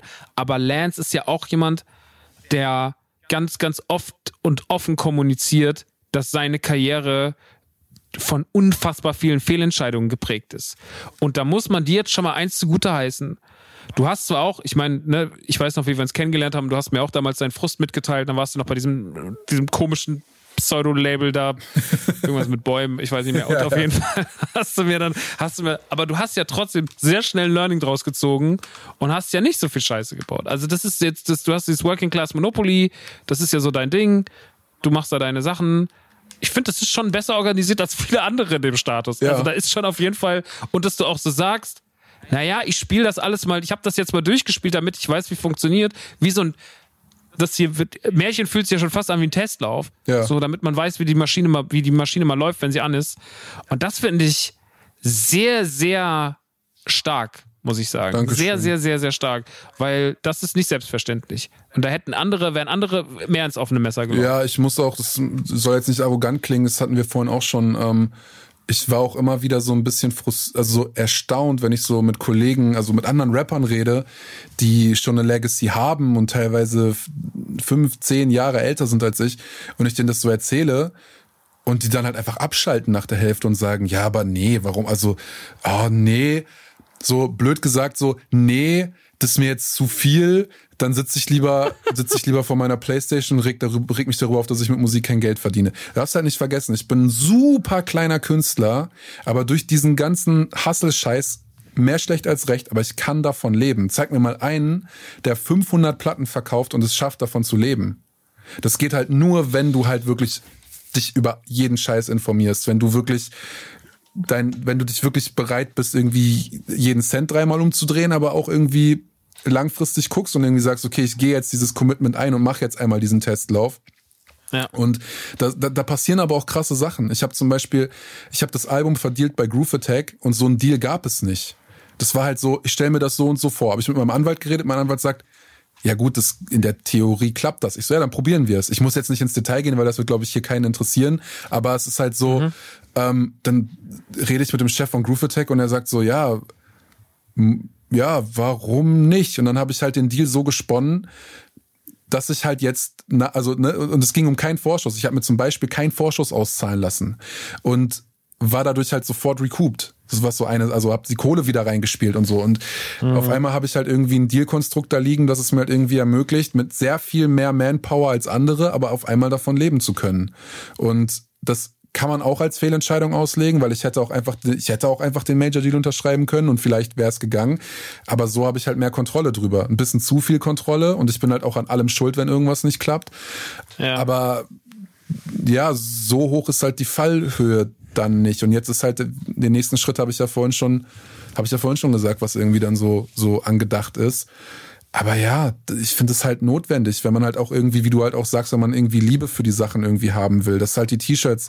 Ich gucke hier gerade, hier liegt noch gerade das letzte, was, was ich mir noch selber geholt habe von den Album-Shirts. Das wenn du halt sagst, okay, ich will den und den Stoff, es soll gestickt sein, es soll so, es soll wertig sein. Und am Ende des Tages hast du recht, ähm, ist das halt das, was irgendwie zählt und was irgendwie auch irgendwie spreadet und so. Ich habe letztens, ähm, ich krieg immer wieder so, keine Ahnung, mal letztens hat mir Hetzen irgendwie so ein, so ein Battle geschickt, wo irgendwie, ich glaube Hetzen war das, keine Ahnung, wo irgendwie so ein Rap-Battle geschickt, wo der Typ einfach mein, mein Märchen-Merch rockt, während er halt irgendwie gerade so ein Titelmatch bestreitet. Und ich denk so, äh, geil, das ist, das ist nice. Okay, wow. Wirklich. Das ist krass, Mann. Ja. Ja. Aber das ist doch erstmal alles auch gut. Ja. Also, so viel wie es einen abfuckt. Und ich meine, finde auch, dass du schon manchmal äh, spürbar, wenn wir uns unterhalten, auch manchmal schon offen in der, also in der offenen Kommunikation. Ja, da ist aber auch die Hölle offen, wenn wir uns unterhalten. Ja, das stimmt. Das ist wirklich so. Also, das ist dass da nicht der Index in WhatsApp einschreitet und sagt, Jungs, beruhigt euch. Das machen wir. Ähm, aber trotzdem so, da ist ja schon trotzdem viel Frust auf die Musikindustrie schnell da, was eigentlich für einen jungen Künstler eigentlich noch nicht so sein sollte. Ja, aber ich bin ja aber, null abhängig davon. Deswegen ist es ja okay. Ja. Also das ist, gut, das ist ja. halt das Ding. Ich kann halt die nächste, ich kann morgen die nächste Platte rausbringen und kann sie fast genauso arbeiten, ohne dass ich irgendeinen Daumen in dieser Maschinerie haben muss. Aber ich kann, wenn ich will. Damit hast du sehr, sehr vielen Leuten was voraus. Das muss man mal sagen. Genau. Das ist eine Infrastruktur, die hat, haben sehr, sehr viele Leute nicht. Genau. Deswegen, deswegen, das, es ist ja das Paradoxe. Ich habe Leute denken halt, ich habe zwei Jahre an dem Album gearbeitet, aber ich habe anderthalb Jahre diese Infrastruktur mir irgendwie zurechtgedreht. Und dann noch schnell dazwischen ein paar Songs geschrieben. Und dann halt das Album gemacht. So. Und dazwischen noch einen Klassiker geschrieben. So, natürlich. ja, so halt vom Ding her. Ja, damit hat man vielen Leuten was voraus, aber ich habe halt das Gefühl, die Leute wollen, wollen das gar nicht. Also die, so viele Leute, das meinte ich halt vorhin, so viele Leute wollen einem das gar nicht voraus haben? Nee, ist falsch. Aber du weißt, was ich meine. So viele Leute wollen diesen, diese Unabhängigkeit gar nicht haben. Ja, die wollen diese Kontrolle nicht haben, weil es ihnen zu viel Verantwortung ist. Aber da kann ich dir sagen, als jemand, der sich vor fünf Jahren wieder in die Hände von, oder wann, wann war ich so in der 2000, 2018 kam Koppelport raus, 2017 habe ich angefangen daran zu arbeiten, Ende 2017, so im September. Also jetzt relativ exakt vor sechs Jahren habe ich angefangen daran zu arbeiten. Und ähm, da habe ich ja auch wieder den Fehler gemacht, zu sagen, so, ja, ich habe keinen Bock, mich um das alles zu kümmern. Und das ist mir ein Jahr später oder eineinhalb Jahre später wieder um die Ohren geflogen. Weil ich gedacht habe, so, ey, ich will mich nur als Künstler entfalten können und ich wieder so naiv und doof war zu glauben, dass eine Person, von der ich wusste, dass sie schon ganz viele Sachen verkackt hat, aber dachte, vielleicht hat das sich ja geändert, wieder einfach auf die Schnauze bekommen habe. Und das ist sehr, sehr, sehr, sehr, sehr, sehr schade. Ja. Sehr, sehr, sehr, sehr schade. Und ähm, ich, ich, also ich kann das nachvollziehen und deswegen ist es erstmal, es ist löblich, dass du dich damit auseinandergesetzt hast. Es ist löblich, dass du dir diese Infrastruktur aufgebaut hast, weil du damit Leuten wie, muss gar nicht weit gehen, mir, Lance, Alan, Leute, die halt nicht so gedacht haben. Nicht, weil sie doof sind, sondern weil ihre Interessen und ihre auch Fähigkeiten woanders liegen. Ja, ja. hast du damit was voraus. Und äh, das ist sehr, sehr, sehr, sehr gut, Fabian. Das ist auf jeden Fall was, schon mal, was du, was du dir, was du dir auf den Zettel schreiben kannst, ne? Weil, wie du eben schon sagst, du kannst quasi morgen eine Platte rausbringen und hast, ähm, bist nicht so viel abhängig davon. So, bisschen von der Kohle halt, aber auch das kriegt man heutzutage alles hin und es ist auch einfach, wir sind in dankbaren Zeiten, was das Machen von Musik und allem drumherum angeht, weil die Hebel, die wir heute benutzen können, anders sind, günstiger sind. So, ja. Werbung machen ist nicht mehr so teuer wie früher. Du brauchst heute keinen. Du kannst natürlich wieder, du kannst dir natürlich einen Speicher, nee, wie hieß der nochmal? Ein Spectre. Spectre kannst du dir holen für ein Video Aber muss auch nicht. So, also ne, geht auch anders. Ja. Weil man eine gute Idee hat. Ja, natürlich. Natürlich, klar. Pff. Stimmt schon. Aber ja, am Ende des Tages, ich glaube, es ist halt einfach wichtig, diese Infrastruktur, also die Infrastruktur zu haben. Und dann kann man ja immer noch irgendwie, wenn du einzelne Positionen neu besetzt, ist es ja, gibst du, also einfach nicht zu viel, zu viel abgeben in einzelne, mhm. in einzelne Positionen. Das ist, glaube ich, irgendwie das Ding. Also, ja, dann halt mal irgendjemanden für Social Media, dann mal vielleicht doch einen Produktmanager holen oder jemanden, der irgendwie wäre. Also Leute halt gezielt und projektbezogen einsetzen und dann kann ja auch irgendwie nichts passieren. Ähm, Doch Leute, denen man vertraut, Dicker. Ja, und es ist ja auch so, also muss ich jetzt auch kein Hehl draus machen. Ich rede für die nächste Platte sehr wahrscheinlich trotzdem mit der Sony. Aber die wissen halt schon jetzt, grob, was meine Vorstellungen sind und was sie mit mir machen können und was sie nicht mit mir machen können. Ja, aber das ist der Unterschied, Fabi, du hast eine Vorstellung. Ja, das stimmt. Viele gehen dahin, den, den geht jemand, äh, dann geht jemand dahin und sagt, ey, ich hab, ich würde gern, würde gern auch mal so ein Lied machen. Und dann sagen die, ja, hier, okay, ist ein Vertrag und dann unterschreiben die den und dann sind sie halt, haben sie auf einmal eine Kette am Fuß so. Ja. Um, ähm, und haben und kriegen nicht das, das Output und das wird erstmal mit großen Zahlen um sich geworfen, aber keiner versteht die Worte recoupen, äh, was bedeutet es, einen Verlagsdeal zu haben mit 20.000, 20 20.000 ist ja noch wenig, äh, aber so ein Verlagsdeal zu besitzen mit äh, 50, 70, 80, 100.000 und so, also das ist schon... Was bedeutet Optionsrecht? Das ist den Leuten... Was bedeutet, ja, so... Da, genau die berühmte Geschichte, wie Casper damals äh, bei, bei Selfmade war und so. Ähm, das, das sind ja alles so, das sind ja alles diese Learnings dieser Industrie. Äh, und, und dementsprechend. Ja, da habe ich wirklich, da bin ich Gott sei Dank elegant dran vorbeigeschlittert. Ja. Da, das stimmt schon. Naja, gehen wir mal weg vom Business, du gehst auf Tour. Ja, Mann. Ähm, du gehst im, du gehst in Ende September gehst du auf Tour. Genau. Vier Städte. Genau, ganz klein. Köln, Hamburg, München, Berlin. Berlin. Und es gibt überall noch Tickets und äh, wir sind auch, ja, es, es füllt sich langsam, aber wir hoffen, dass wir noch ein paar Tickets wegbekommen und ähm, gerade München, Alter, kann man hier auch einfach mal so sagen, was ist denn in Bayern los? das ist, das ist, das läuft ist, aber meine Tour auch nicht so gut in München. Das, ja, also das, das ist halt, also ich beziehe das gar nicht nur auf meine Tour, aber das, das höre ich halt gerade aus allen Ecken, dass seit Corona irgendwie in München oder in Bayern gar nichts mehr geht. Die Leute haben keinen Bock. Ich weiß es nicht. Also, das ist alles so komisch, weil ich habe das Gefühl, also ne, in Rammstein, wie, wie viel, wie oft haben die jetzt dann in München gespielt? Viermal oder so? Keine Ahnung. So, also jetzt mal, äh, ich mache jetzt hier gar nicht die Lindemann-Debatte auf, um Gottes Willen, aber krass, so, diese großen Dinger, wie, wie, wie Taylor Swift hat mehr Karten verkauft, als es Menschen auf der Welt gibt, habe ich irgendwie gelesen. Was ist denn, also es macht überhaupt alles, macht, es macht alles überhaupt gar keinen Sinn, aber. Hä, wie geht äh, das? Ja, ich war auch, glaube ich, ein bisschen drüber, so die, die, also es war so eine komische Rechnung, die doch keinen Sinn ergeben, aber ja. trotzdem hat ja Taylor Swift irgendwie so, ich meine, das ist ja inzwischen ein Running Gag in, in überall, dass es die Taylor Swift, hast du ein Taylor Swift-Ticket bekommen? Nein. ähm, so, aber ich habe so das Gefühl, dass wir kleineren, mhm. ja, dass es irgendwie anders ist. Ja. Also irgendwie ist es trotzdem komisch gerade. Die Kleinen haben irgendwie mehr Probleme als die Großen. Ja. Weil die großen Dinger, also ich sehe die ganze Zeit nur so, hier spielt äh, Harry Styles vor 100.000 Leuten und hier nochmal, da nochmal, da nochmal wird nochmal eins dran gehängt und Mark Forster spielt irgendwie vor 50.000 Leuten. Letztens irgendwo mein Vater sogar zu Gast war auf der Bühne, weil sie einen Song zusammen performt haben.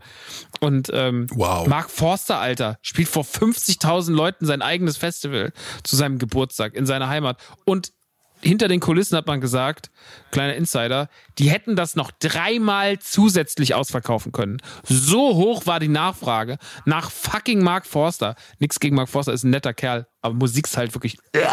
aber so, ähm, weißt du, aber so, da ist so eine Nachfrage für die großen Acts und die Kleinen sind alle so am Hasseln. Auch meine Tour ist, ist okay, also wir haben jetzt gestern habe ich jetzt die Bestätigung bekommen, dass die erste Stadt Frankfurt ist jetzt ausverkauft. Geil. Das ist gut. So. Ähm, aber trotzdem, ich glaube, es ist jetzt auch noch eine einzige Stadt, wo die Vorverkaufszahlen nicht mindestens dreistellig sind.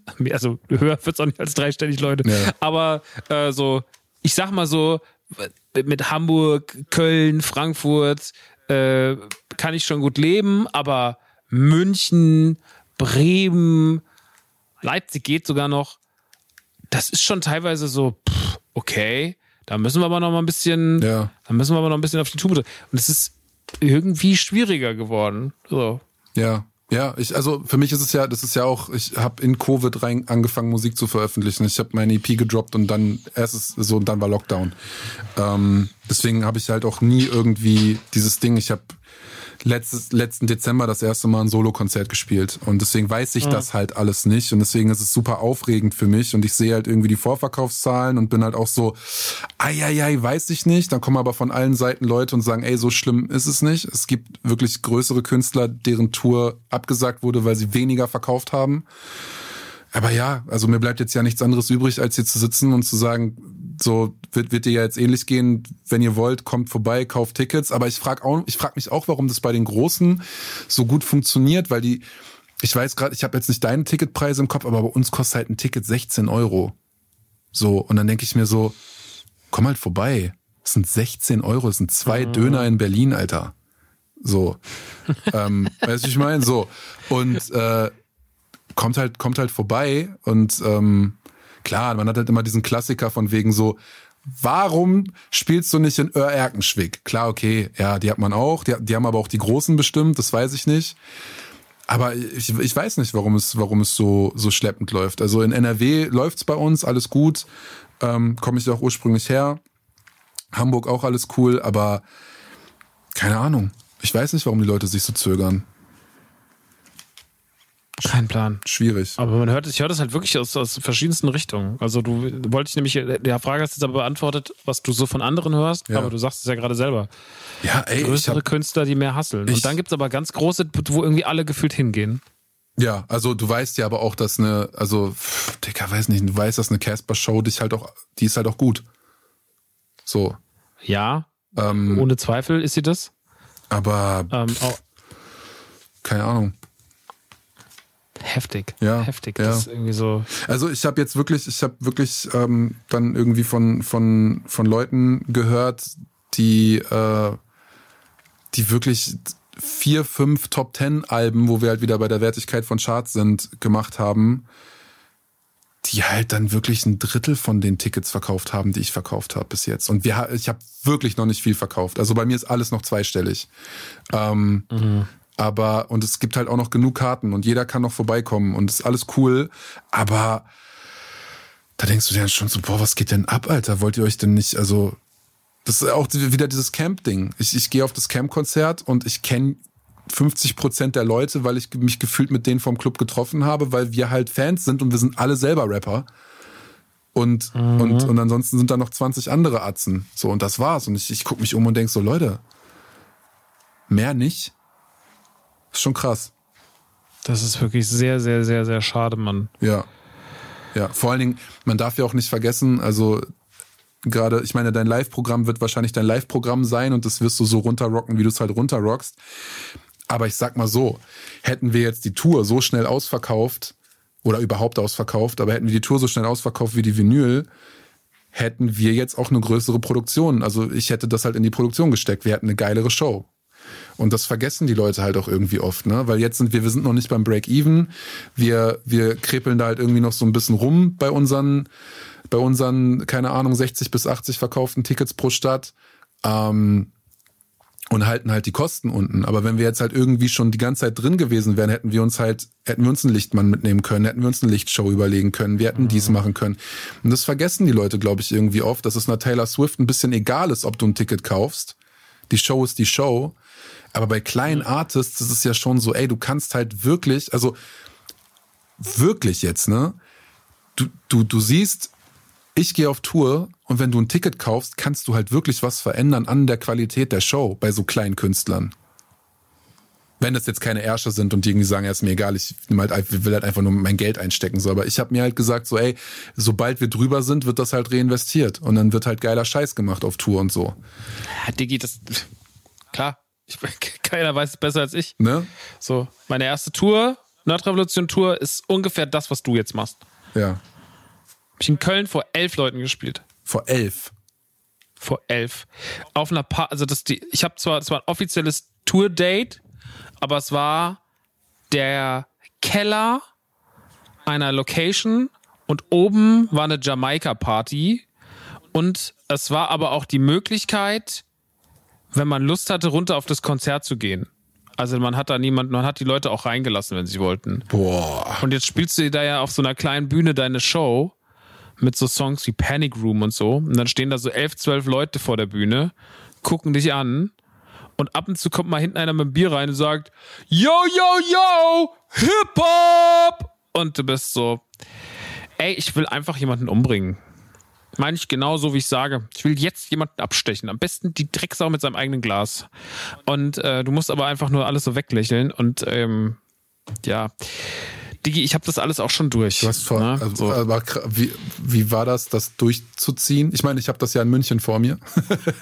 aber wie. Äh, Ey, ich sag dir was. Ich erzähl dir was. Das war, dieser Abend war schrecklich. Aber der Abend war nicht schrecklich wegen den elf Leuten, die da standen, weil die waren super lieb und super sweet und jeder von denen hat am Ende ein T-Shirt gekauft und alles war gut.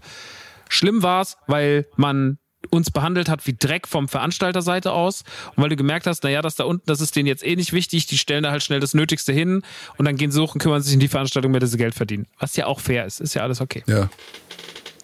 Aber dann dieses Auflassen und diese Leute reinlassen und so und uns da so quasi noch die Stimmung verderben und du spielst einen deepen Song, von hinten kommt einer und schreit einfach irgendwie, äh, beleidigt mich als äh, will es jetzt gar nicht sagen, aber halt äh, eine abwertende Form von Spul, weil äh, ich irgendwie diesen, diesen, diesen Song die performen wollte und so.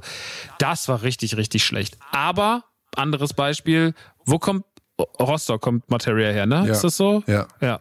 Da habe ich auch mal gespielt. Auch in einem Jugendhaus oder in einer Location, die da so ein bisschen so eine Kultlocation ist. Der Gig wurde uns auf der Vorpubertär-Tour 2013, was eh auch eine ganz, ganz schwierige Tour war, aus ganz, ganz vielen verschiedenen Gründen, noch so reingebucht. Steven meinte so zu mir so, naja, es gibt auf jeden Fall eine Mindestgage von 1000 Euro. Damit können wir auf jeden Fall arbeiten. Wenn das Ding gut verkauft ist, gibt es auch noch mehr. Wenn das Ding scheiße läuft, hast du zumindest den Taui in der Tasche. Und wir haben, kriegen trotzdem Hotels und dies und das und sowas. Also ihr müsst euch da nicht groß drum kümmern. Mhm. Das Ding war, es kamen am Ende des Tages, glaube ich, 13 Leute oder so. Aber was, und das ist, war ich habe gedacht, okay, entweder geht man jetzt auf die Bühne und macht so den frustrierten Artist und sagt so, äh, nur 13 Leute, was ist denn das? Ne, ne, ne, ne.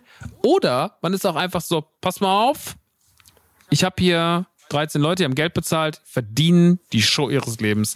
Also, was habe ich gemacht? Ich habe den kompletten Backstage an Getränken mit auf die Bühne genommen, habe gesagt, so, jetzt kommt mal jeder vor, jetzt holt er sich mal Bier. Wer bist denn du eigentlich? Muss sich jeder einmal vorstellen. Hat sich der ganze Raum einmal Hallo gesagt. Dann habe ich gesagt, so, jetzt kennt, Sie, kennt euch schon mal alle, dann sind alle schon mal ein bisschen enger zusammengerückt. Dann habe ich performt. Dann habe ich gesagt, so, wir müssen jetzt mal so tun, als wäre das hier ein geiles Ding. Können wir ein Foto schießen, auf dem es aussieht, als wäre es hier krass voll? Weil ich habe heute Chris Alsan dabei, der muss hier geile Fotos machen, der ist dabei extra so. Können wir mal so tun, als wäre es hier krass voll, Rostock? Klar. Dann haben die sich ganz vorne an die Bühne gestellt, haben mich angeschrieben, so an, angehimmelt. Es sah aus, als hätten wir so ein krasses Konzert gespielt. Es waren aber nur 13 Leute. Und am Ende des Tages waren alle so gut miteinander. Und alle lagen sich so in den Armen. Es war so ein schönes Konzert. Es war das schönste, es war das schönste Konzert dieser Tour obwohl es das mit Abstand, ich meine, Köln war ausverkauft mit 400 im Underground und so, aber es war das schönste Konzert der Tour und es sind alle so beherzt daraus, beziehungsweise aus dem Konzert raus, dass sie sich nicht verabschiedet haben, sondern dass sie dann einfach auf einmal auch alle mit im Backstage waren. Und alle waren so, und was machen wir jetzt noch? Und ich war so, naja Leute, wir machen jetzt Feierabend. Was ihr macht, weiß ich nicht. Aber es war so richtig so, okay. Und das ist das Beste, was du aus so einer Situation machen kannst, weil die werden das nie vergessen. Es gibt noch einen Typ, der schreibt mir bis heute noch so, ich war damals in Rostock dabei. Und man weiß so, ja, das dem halt was, das war so das Beste. Und das musst du draus machen. Ähm, wir haben mal in Würzburg bei Radio Nukular gespielt. Das war auch eine Tour, wo wir in jeder Stadt irgendwie so 150, 250, 400, 600 Tickets hatten. Also nichts eigentlich unter 150, 200 und in Würzburg waren halt nur 80 oder 70 und ähm, da wurde auf der Bühne dann immer ein bisschen von den Kollegen zu viel drauf rumgeritten, weil die das nicht gewohnt waren und das fand ich damals irgendwie so, ach man, okay, betont jetzt nicht, mhm. weil am Ende des Tages haben die reichen wir euch jetzt nicht. Ist ja, ist ja, ist blöd, aber reichen wir euch jetzt nicht. Und da muss man die Leute ein bisschen mehr abholen und sowas. Und ich, äh, das habe ich gelernt. Und deswegen macht das Beste aus München, mach, mach sowas in ja. draus. Du Ey. bist auf jeden Fall, ähm, wenn sie da rausgehen, die werden dich, die werden dich, die sind dir ein Stück näher am Ende des Tages und wissen, dass du sie magst und dass du sie ernst genommen hast. Das sowieso. Ich finde den, also vielen, vielen Dank vor allen Dingen. Ich finde die Idee mit dem Bier aus dem Backstage holen auch ziemlich smart, dass man das einfach auch, ja, einfach mal. Dort war jemand minderjährig, aber das ist egal. Ja, ist egal. Das in München ist niemand minderjährig. Die haben Oktoberfest. Shoutout an Sinan. Hier ist, hier ist niemand da. Ja, Shoutout an Sinan G an der Stelle. ja. Uh. Direkt wieder große Analyse bei uns bei Roos von Roos und Jesus. Ja, bitte. Grüße an Jesus, den habe ich letzte Woche kennengelernt. Aber ich verfolge, ich habe keine Ahnung, ich verfolge das alles nicht. Ich habe keine Ahnung, was da gerade abgeht. Ich finde Das ist auch wirklich gar nicht wichtig. Hetzen schreibt dann ab und zu und dann ist so, was? was? Ja, es ist absolut, äh, es ist nicht wichtig. Ja, nee. Ja. Aber so werde ich es machen. Dankeschön. Das ist gut. Das ist eine ja, gute, das ist eine so. gute Idee das auf jeden ist, äh, Fall. Ist das Beste, was man machen kann. Die Leute fühlen sich respektiert, die haben Spaß und das vergisst keiner. Ich würde es nicht vergessen, wenn ich bei einer Show bin und sowas passiert. Nein, auf gar keinen Irgendwie. Fall. Äh, du, ich war witzigerweise, also da reden wir heute noch drüber. Ich war, Lars ist äh, in, in, in Minden aufgetreten, da waren keine Ahnung, Alter. Ich weiß nicht, ob es zweistellig war. Und äh, ich habe ihn am Ende zum Bahnhof gefahren, weil der Veranstalter vergessen hat, Zug oder Hotel zu buchen. Und dann habe ich ihn zum Bahnhof gefahren und äh, als wir uns dann bei Shindy quasi neu kennengelernt haben, war das auch eine ziemlich geile, geile Anekdote. Witzig. Krass, okay. Ja. Ja, voll. Ja, ey, es, es ist immer so. Und ähm, ich finde, da muss auch das Publikum natürlich sich so ein bisschen drauf einlassen, aber es ist immer ganz wichtig, weil ich, ich habe das nämlich mal aus Publikumssicht erlebt. Ich weiß nicht, ob ich die Geschichte schon mal erzählt habe. Wenn nicht, hörst du halt jetzt doppelt. Und zwar war ich bei dem Echo LOVE-Konzert damals. Boah. Das war 2004 oder so. Peak Müsste 2004 Echo. Peak, Peak Echo. Das war fresh nach dem Urteil. Also kannst du dir vorstellen, was Echo für einen geilen Status hatte. LOVE war draußen. Das Album weiß ich nicht, ob das schon da war. Doch, ich glaube, das Album war schon da. Das war ja sein gemeinsames ähm, Album mit Valeska, mit seiner damaligen Freundin. Und das war noch der German Dream dabei. Unter anderem der junge Manuelsen. Ruf, sage ich. der junge Manu war dabei. Äh, ich glaube, Pierre, nee, Pierre war nicht dabei. Summer Jam war auf jeden Fall dabei. Äh, Valeska und Echo natürlich, klar. Ramsi Aliani war noch dabei. Boah. Das war so ein RB-Typ, der bei uns, der bei uns, bei, bei denen im Team war. Und ähm, ich kam damals da rein und dachte so, ich bin extra nach Mainz gefahren. Das war die LOVE-Tour 2004 und ich bin nach Mainz gefahren mit meinem Kumpel Miller zusammen, weil wir immer zusammen auf ganz, ganz vielen Konzerten zu dem Zeitpunkt waren sind dann ins Parkhaus, Parkhaus komplett leer. Und ich war schon so, hm, krass, okay, sind wohl alle mit dem Zug gekommen. Gehen da rein, oben steht so eine Frau, die reißt die Karten ab, sagt so, ja, dann mal viel Spaß, ne? Dann sind wir hochgelaufen, das war so ein Bürgerhausartiges, also es war keine coole Halle, sondern es war eher so Bürgerhausmäßig. Mhm. Es war Mainz und es war so in der Faschingszeit. Das heißt, dieses, dieses, äh, diese Halle, diese eh schon sehr dörfliche Bürgerhaushalle, war noch mit so Plastik Clown-Gesichtern und so überall, ne? So, also wie halt so Clowns, wie es halt so eine Faschingsdeko ist, Ballons, Lametta, so Ding. Und dann standen da halt gerade auf der Bühne Ramsi und Manu, haben quasi die Vorband gemacht. Und dann kam der Main Act, halt äh, Echo, Alaska und Summer Jam als sein Backup damals noch, was ich verrückt finde, weil Summer Jam ja dann auch einfach Jahre später riesig groß wurde. Mhm. Ähm, und die haben dann da zusammen ähm, ihre Show gespielt und es waren, lass mich, ich glaube, ich habe es damals gezählt, acht Leute im Raum fernab von dem. Also es waren teilweise in manchen Momenten mehr Leute auf der Bühne als davor. Boah. Und der hat das uns halt total spüren lassen. Der hat das immer wieder, ich meine, der war wahrscheinlich damals auch in seiner, das war glaube ich auch so ein bisschen Echos Drogenphase und auch nicht die gesunde Drogenphase. Mhm. Ähm, gut, die sind ja nie gesund, aber das war noch so eine ungesündere als sonst schon.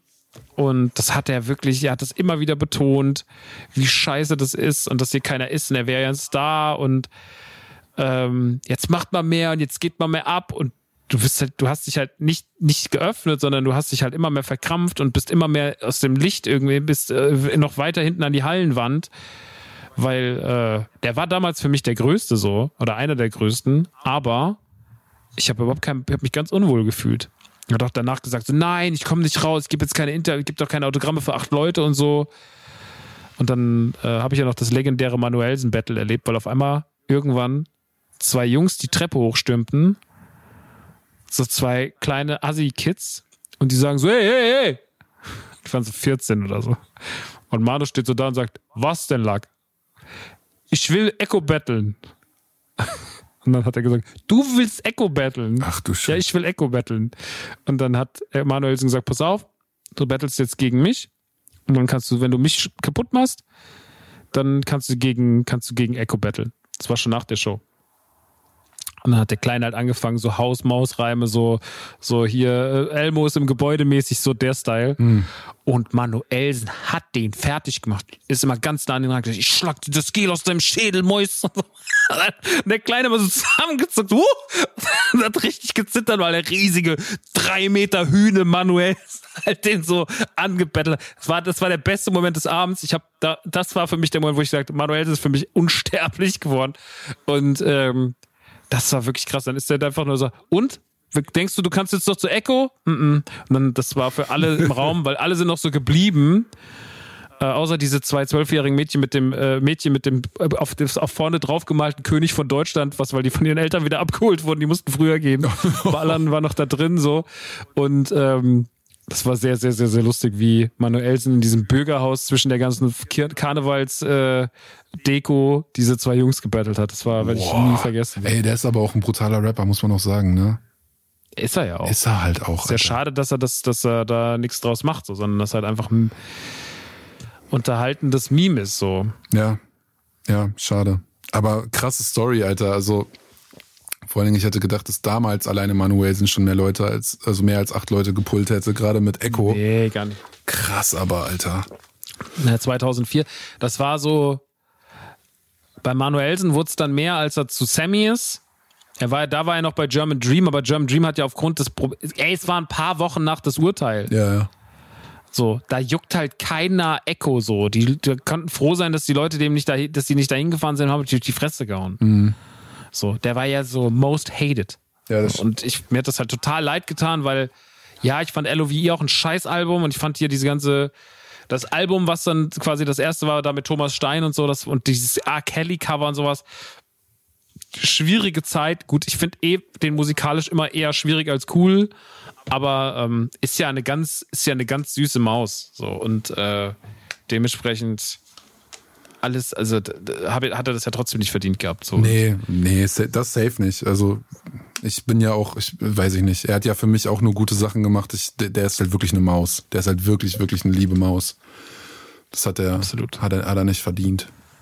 Nee, aber war halt die Zeit so. Ey, ich, naja. ich habe auch, ich habe äh, Urteil kam raus. Ich habe gerade Deutschrap für mich entdeckt. Ich, ich fand Urteil so krass. Ich habe das dann auf YouTube, war das dann auch. Habe ich es auf YouTube die ganze Zeit rauf und runter geguckt. Ich war irgendwie, keine Ahnung, Mann, zwölf oder elf oder so.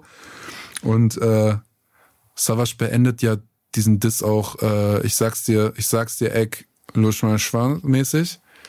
Mhm. Und ich habe meinen ersten Tadel bekommen, weil ich äh, fand es sehr gut, als ich mit meiner damaligen Freundin auf der Schule Streit hatte, diese Diskussion lautstark mit diesem Satz zu beenden. Und dann steht der elfjährige Fabi in der Klasse und streitet sich mit Franziska und brüllt sie an und schreit, lutsch meinen Dings und das war wegen Savage. Schwanek. Ja. Das war geil. Ich ich habe diesen Song aber auch so geliebt. Oh Alter. Gott. Ich habe auch einen Tadel wegen Savage bekommen. Ich habe auf unserer, ja, ja, ich habe ich hab mehrere. Ich war ja, ich war ja Savage Ultra, ja. so 2001 und 2. Boah. Und ich habe ähm, 2001 bei unserem Abschluss, äh, als ich dann quasi von der, von der von, von der, vom Gymnasium auf die gymnasiale Oberstufe bin, im Wechsel, ist ja dann immer so Schulstreich und sowas, ne? Ja. Wo ja dann einen Tag irgendwie so kurz vor Ferienende, äh, vor dem Ferienbeginn nochmal alle irgendwie ausflippen und so. Und ähm, da hatten wir oben einen, ein Kumpel von uns, der Dennis, der hatte dann seine Anlage da aufgebaut und hat aufgelegt und sowas. Und dann habe ich ihm meine LMS-Vinyl mitgebracht mm. und habe gesagt, spiel den. Und dann hat er laut schallend LMS vor, vor 1000 Schülern abgefeuert, oben vom Schuldach aus und alle Lehrer waren so und irgendwann rennt so, wir hatten diese Feuertürme, die konnte man da so hochrennen und dann rennt ein Lehrer, der Herr Matthijs, die Treppe hoch, panisch sagt, mach das sofort aus! Oh, Wer hat das mitgebracht? Und es war ja so eine super seltene Vinyl. Ja. Und die ist bis heute, weil es an dem Tag irgendwie besonders heiß war, ist die noch ein bisschen verbogen. Aber du hast sie noch. Ich hab die noch, ja. Geil. Aber die, die ist, glaube ich, nicht mehr wirklich zu gebrauchen, weil die ganz schön heiß geworden ist.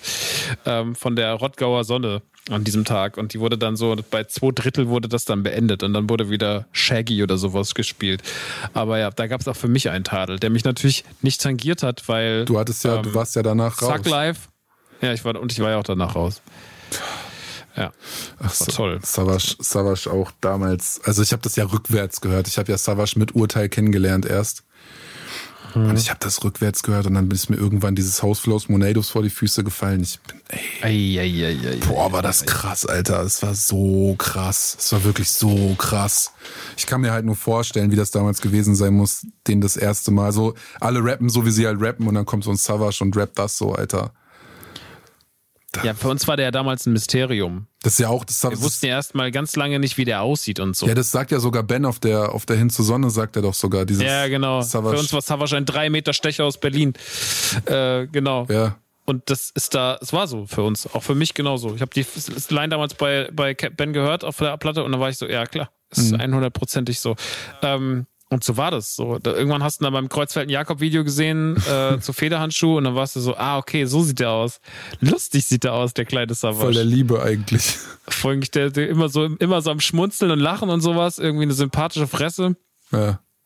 Und ey, jedes Foto so, da war ja auch noch nicht das Internet so voll mit Fotos. Das war ja auch so, Sido hat ja dann relativ schnell die Maske aufgesetzt, aber es gab ja noch eine ganz kurze Zeit, wo er keine auf hatte. Ja. Und da weiß ich noch, dass in dem Mixtape Westberlin Number One Volume 2. Im Booklet waren alle Künstler mit einem Foto drin und da war halt auch ein Foto vom jungen Sido, der da halt einfach aussah wie so ein, ja, wie so ein dummer Schüler einfach. Ne? Ja, ja, ich kenne das Foto. Das ist legendär. Ja, das ist ja, wirklich legendäres legendär. Foto.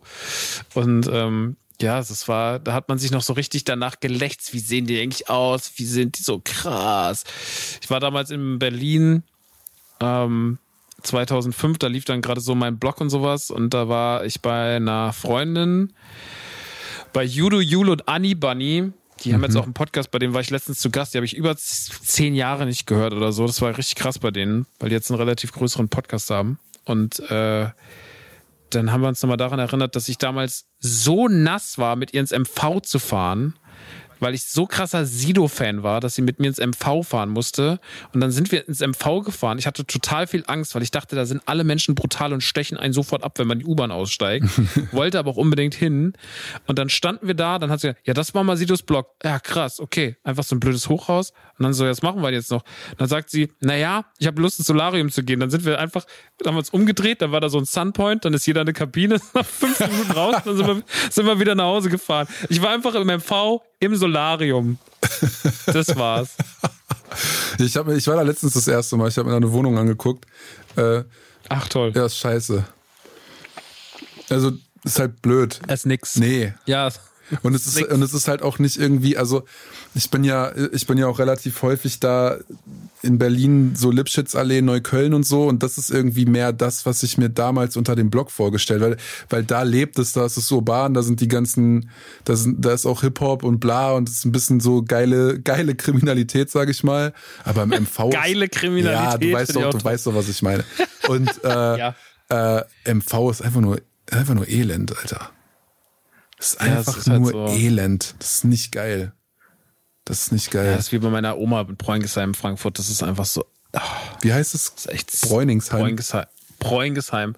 Meine Oma wohnt wenige Meter vom Frauenknast entfernt, wo Schwester Eva drin war oder ist. Die, ist meine Oma ist quasi die Nachbarin von Schwester Eva. Ja. Ich, in Klammern, glaube ich, gewesen, weil die ist ja, glaube ich, raus. Aber ja. Ach krass. Ich, ey, ich war halt, ich war einmal in Frankfurt, als wir da auf Tour waren. Ich war so, ich, ich kenne mich da gar nicht aus ist auch absolut.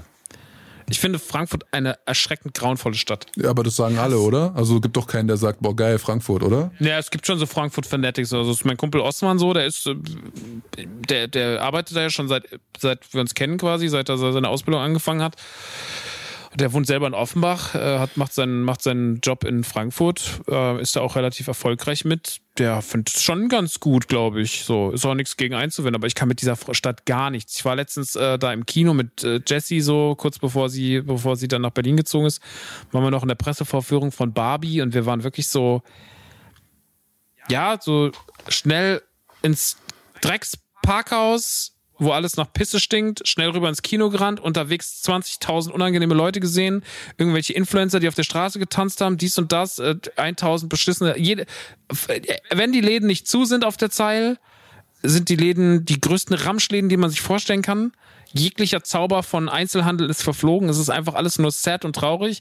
Dann geht man in diese übergroße Mall rein, die okay ist, aber wo auch viel zu viele Läden zu haben seit Corona und ähm, fährt dann mit der längsten Rolltreppe Europas hoch, geht ins Kino, guckt sich den Film an und dann auch sofort wieder so, wollen wir nochmal Lego Store? Ja, maximal Lego Store, aber sonst mehr nicht. Lego Store und Lush. Okay, alles klar. Und dann schnell wieder raus. Und dann bin ich auch wieder raus. Ich will in Frankfurt wirklich, ich will nichts dazu tun haben. Längste Rolltreppe Europas, ja. Oh, ja, cool. Ähm, ich weiß nicht, ich kenne halt nur das Zoom, weil wir da halt gespielt haben mit dieser Jan Delay Nummer und dann ich denke mir halt so, ja, ist halt ist halt eine Skyline, wenn du halt mit Zug dran vorbeifährst, denke ich so, ja geil und ich will mir das auch irgendwie angucken, aber mich hat's noch nie, also irgendwie haben die Sterne noch nie so gestanden, dass ich da mal mhm. wirklich irgendwie was zu tun hatte, aber alle Leute sagen halt also alle, die ich kenne, sagen so, außer Costa. Schöne Grüße. Ja, der liebt es. Aber ich glaube, der hatte auch so seinen. Ey, der ist, der wohnt da schon so lange. Der wohnt auch in einem ganz coolen Viertel, wo es echt irgendwie noch so ein bisschen, da fühlt es sich irgendwie schöner an. Hm.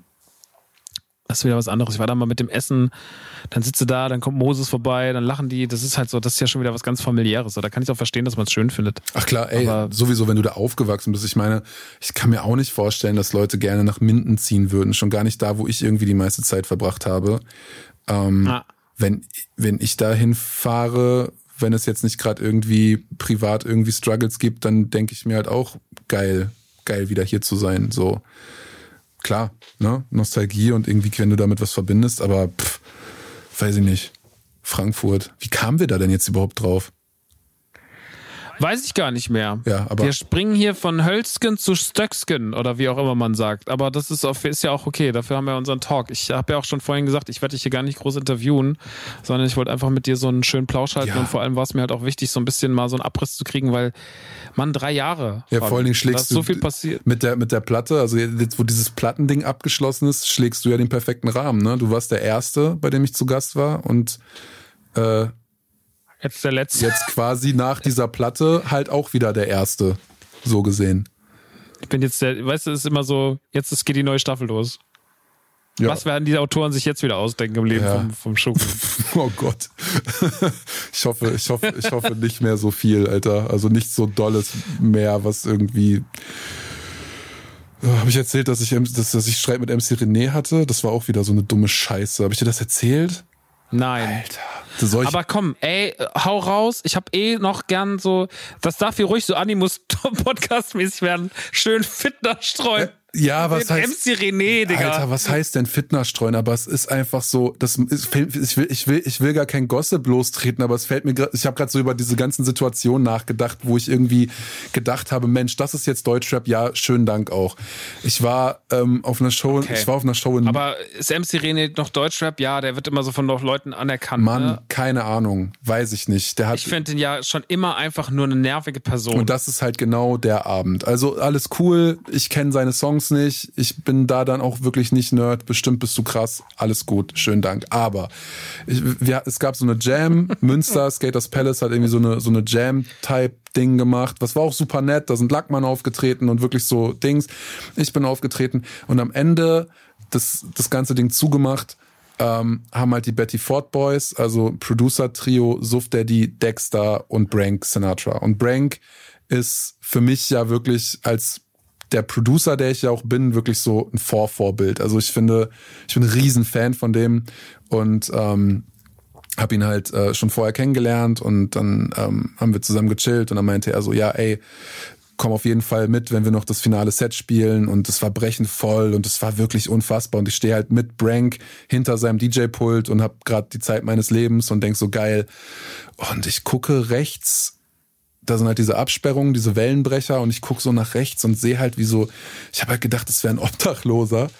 Wirklich so ein Typ mit so einem Parker und so einem ganz versifften Rucksack so über diese Absperrung rüberklettert, an einem Security vorbei. Ich gucke diesen Security an und er zuckt nur so mit den Schultern, so nach dem Motto, was soll ich denn machen? Wo ich so denke, halt doch jemand diesen offensichtlich verwirrten Mann auf. So. Und du musst dir halt vorstellen, du musst dir halt vorstellen, Brank war von der Bühne aus gesehen ganz links, in der Mitte war, war Suff Daddy und rechts war Dexter. Und diese Person okay. ist halt bei Dexter, also genau über der gesamten Bühne hinweg quasi äh, auf die Bühne gelaufen. Und ich guck so und sehe nur so, okay, das ist halt MC René, scheiße.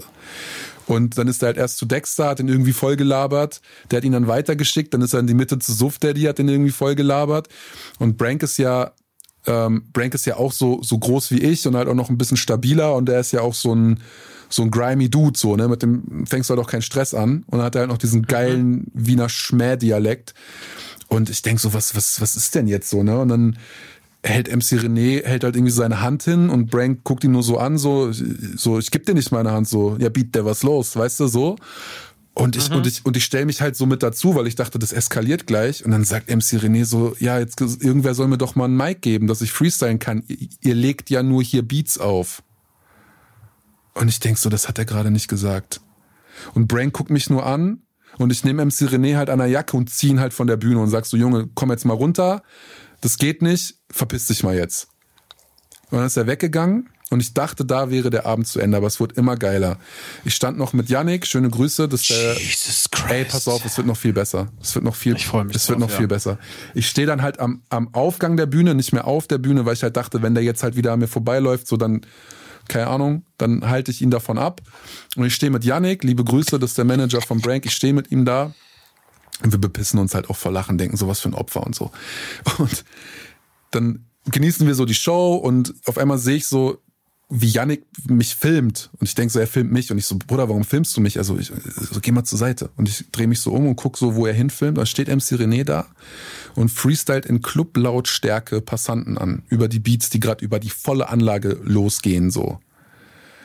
Und ich denk so, das kann gerade nicht wahr sein. Dann freestylt dieser 50-jährige Mann ahnungslose, unschuldige Menschen an. Ich denk mir, das geht nicht. Und ich, wir uns halt bepisst, so, haben unseren, unsere Jokes gemacht. Und dann äh, hat mich im Publikum jemand erkannt und ich stand halt am Bühnenaufgang und hat mich so zu sich gewunken und bla und der wollte halt Merch von mir kaufen. Ich hatte noch Merch im Auto. Und dann haben wir uns halt so haben wir uns halt so, ja, okay, du gehst jetzt da raus, ich gehe da raus, wir treffen uns auf dem Parkplatz, dann kauf, verkaufe ich den Pullover aus dem Kofferraum, kein Problem. Hieß aber, ich musste, mhm. ich musste an MC René vorbei durch den Artist-Ausgang. Und dann bin ich halt raus und dann läuft. Ich brauche jetzt nochmal eine, ein, ein Detail habe ja. ich jetzt gerade irgendwie durch eine Unaufmerksamkeit ver, ver wo hat MC Nere rein, wo stand der und wo hat er reingeschrien? Der hat in die Ohren von Passanten reingeschrien. Der stand auch neben der Bühne, aber ein paar Meter weiter, weil es halt eine große Bühne war. Und ja. hint, aber hinter dieser Absperrung quasi wieder, also schon am Ausgang quasi, am normalen Ausgang und hat okay. einfach hat einfach gefreestylt. Also die Beats liefen, er hatte kein Mikrofon, gar nichts und hat einfach sehr laut geschrien, gefreestylt. Er stand im Club einfach. Sag mal, und geht's denn noch eigentlich? Pass auf. Und ich gehe dann raus, an ihm vorbei, ja. denk so, scheiße, und will zu meinem Auto. Und auf einmal, ich bin draußen und auf einmal hinter mir, ich höre Schritte Du hast mich vorhin von der Bühne gezogen, jetzt glätte ich die Wogen, deine Mama hat dich nicht gut erzogen. Bababab. Und der läuft hinter mir her zum Auto. Ich ignoriere ihn. Nicht dein Ernst. Ich ignoriere ihn Halt doch dein Maul, Fabi. Geh, geh zu meinem Auto, treff mich mit diesem Typen, der Merch kaufen wollte, der auch sichtlich ergriffen war und auch wirklich das auch wirklich so, mh, hm, das ist aber unangenehm, dass da jetzt dieser 50-jährige rappende Opa steht, der einfach nicht aufhört und dein Auto ist Silber und der oh. ist chill da und ever da so und wirklich so, ich muss dann so, ey, kannst du bitte kurz leise sein? Wir müssen hier kurz Merch Business verkaufen. Wir müssen Geld verdienen. So. Das kennst du nicht, aber wir müssen hier kurz Geld verdienen. Und ich war auch schon, also ähm, ich war sehr, sehr angetrunken schon an dem Abend, muss ich äh, zum Ausgang schon mal mich vorrechtfertigen zu dem, was gleich passiert. Und dann habe ich halt mein Pullover verkauft und bin dann einfach genervt wieder von dann gezogen und MC René halt wieder hinter mir her. So eins solltest du wissen, du brauchst dich jetzt nicht verpissen und äh, ich denk so, Alter. Das und dann, kannst du mir so gut vorstellen. Ich werde, die Vorstellung macht mich schier verrückt. Und dann, dann bin ich, äh, dann bin ich in diesen Artist-Eingang, wollte ich dann reingehen. Und auf einmal packt er mich am Arm und will mich halt zu sich hinziehen.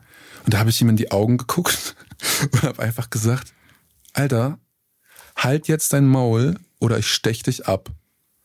Und dann habe ich ihn nie wieder gesehen. Ich hatte, ich hatte nicht die Intention, ich war auch nicht bewaffnet, aber ich war betrunken und habe dann einfach gesagt, weißt du was? Ich halt dein Maul oder ich stech dich ab. Ja, das war meine Begegnung mit MC René. Lustigste, was du seit das Lustigste, was ich seit langem öffentlich erzählt habe. Ja, genau. Ja. das ist ja wirklich fantastisch. Ja. Oh mein Gott. Ey, wie kann man aber auch so, also wie kann man sich das oh. denn noch oh. erdreißen? Dexter hat dann auch noch irgendwie am selben Abend noch getweetet und so, ne, darüber. So, das war schon sehr unangenehm. Sehr. Also was hat Dexter denn darüber getweetet? Ja, irgendwas so, ey, ihr 50-jährigen Hänge-Opas, bleibt mal auf euren Bühnen und lasst uns mal unser Ding machen, irgendwie sowas. Weiß ich nicht mehr. Aber was war die Intention? War, ist der so Hip-Hop, dass der denkt, wir sind doch einfach alle eine Culture und ich kann hier rappen und warum, wieso ist der überhaupt da? Entweder das. Ist dem seine Bahncard 100 noch nicht abgelaufen? Ja, der was? hat was halt, macht der denn? Der hat halt mit Figu Braslewitsch da irgendwie so ein Boom-Bap-Set und hat dann irgendwie über seine Primo-Byte-Beats hat er dann halt irgendwas gerappt, Alter, keine Ahnung. Der war halt auch da gebucht und der dachte sich dann, entweder dachte der sich, wir sind. Ach, der war da. Der war gebucht auch. Er hat vor mir gespielt übrigens und ähm, ist wichtig zu betonen. Und ähm, ja, entweder dachte der, wir sind alles eine Culture, oder er dachte halt wirklich, weil sein O-Ton war, ihr legt ja, gib mir mal ein Mic, ihr legt ja nur Beats auf. Wahrscheinlich dachte er, naja, dann da muss ja da Beats, also es funktioniert ja nicht ohne Hip-Hop, da muss ja noch Rap drauf. Sonst ist es ja nicht ganz. Keine Ahnung. Alter Vater. Dieser Typ. Dieser das typ. ist so hängen geblieben, dass ich es nicht fassen kann. Ja. Das ist das Lustigste, was ich seit langer Zeit gehört habe. Wie der dann einfach zum kleinen MC Reen zu sagen, ich stech dich ab. Ich piss mir in die Hose, Alter, wirklich. Mann, aber, Mann, aber es hat, es hat funktioniert. Er ist einfach gegangen dann. Er ist einfach nicht mehr reingekommen. Er ist einfach gegangen. Ich weiß nicht, ob ins Hotel oder in seinen Zug oder die so. Die Bahn wieder. Ja. Bahncard 100 noch mal ein bisschen ausgenutzt. Ey. Alter Vater, ey. Ja, Genial. Ja. Ich hatte mit MC René auch mal eine Begegnung. Ist aber nicht so spektakulär. Und zwar war das, es gab mal eine Veranstaltung von Jägermeister zusammen mit Heiß Kalt, also hier die Band von Phil. Mhm. Und die war 2014 kurz vor meiner Tour. Und die hatten damals so, weil die zu dem Zeitpunkt relativ große Lokalhelden in Stuttgart waren, haben die so ein Ding gemacht zusammen mit Jägermeister. Da haben sie äh, an einem Abend in vier Locations gespielt und in jeder Location war ein anderer, in Anführungsstrichen, Stargast. Ähm, einmal war es dann die Band Schmutzki, das ist so eine Punkband und einmal war es irgendwie, ich, den Namen habe ich nicht mehr im Kopf, aber das war so, die hatten damals einen relativ großen Hit für Werbung und so in der, in der Werbung und dann noch was, noch eine andere Punkband und der vierte Gast in der letzten Location war quasi ich. Mhm. Und diese Location musste relativ spontan geswitcht werden, weil eigentlich waren die anderen vier, die alle Locations waren Fußnähe, aber das war jetzt auf einmal irgendwie so am Ende von einem Park. Mhm. Und man musste sehr, sehr weit dahin laufen. Ich bin dann damals mit, ich weiß gar nicht mehr, wer da noch dabei war, war es Osman oder sowas, keine Ahnung. Wir sind da auf jeden Fall hingelaufen zu dieser Location. Die waren dann auch schon inzwischen da, spielten schon. Wir haben dann damals König Außenseiter von der Pubertätsplatte quasi mit denen gecovert und ich habe auch noch einen Rap-Part bei denen auf den Song geschrieben. So, also das war so ein bisschen dieses Ding so. Ein Song vom Künstler, der eingeladen ist, ein Song von denen, wo der Künstler mit drauf geht. Und ähm, war alles, äh, war ein guter Auftritt, hat Spaß gemacht, war alles ein bisschen wild und so, aber war randvoll, Leute gut abgegangen. Die Jungs haben den Songguide umgesetzt mit der Band und sowas, hat richtig, richtig Bock gemacht. Und an dem Abend ist sehr, sehr, sehr viel wilder Kram passiert. Also wirklich der wildeste Kram. Aber auch viel tragischer Kram, der mit mir nichts zu tun hat, aber wo ich mir, also von einem Mädchen, die nicht genug Aufmerksamkeit von der Band bekommen hat und sich dann, weil sie fanatischer Fan war, auf dem Klo die Pulsadern aufgeschnitten hat. Hey. Und, und das dann in letzter Sekunde noch irgendwie gerettet werden konnte. Und, und dieses Klo war dann halt so Silent Hill-mäßig so, also das sah aus, das habe ich in meinem Leben noch nicht gesehen. Auf jeden Fall in dieser Location tauchten auch über den Abend auf einmal verschiedene prominente Leute auf. Unter anderem die ungewöhnlichste Kombi des Abends, MC René und Klaas Häufer Umlauf. Nee, Siri angegangen. Die haben, die haben, die haben zusammen gewohnt in der WG. Ach, deswegen? Ja. Okay. Okay, jetzt verstehe ich's. Auf jeden Fall tauchten die da auf. Glas rotzevoll. also wirklich rotzevoll. Und MC René auch gut dabei. Mir geht immer Siri an, wenn ich MC René sage. Das ist ja unfassbar. naja, auf jeden Fall ähm, kommt MC René zu mir und sagt so, ich kenne dich. Und ich bin so, okay, cool. Woher denn? Und dann hat er gesagt, von deinem Tweet.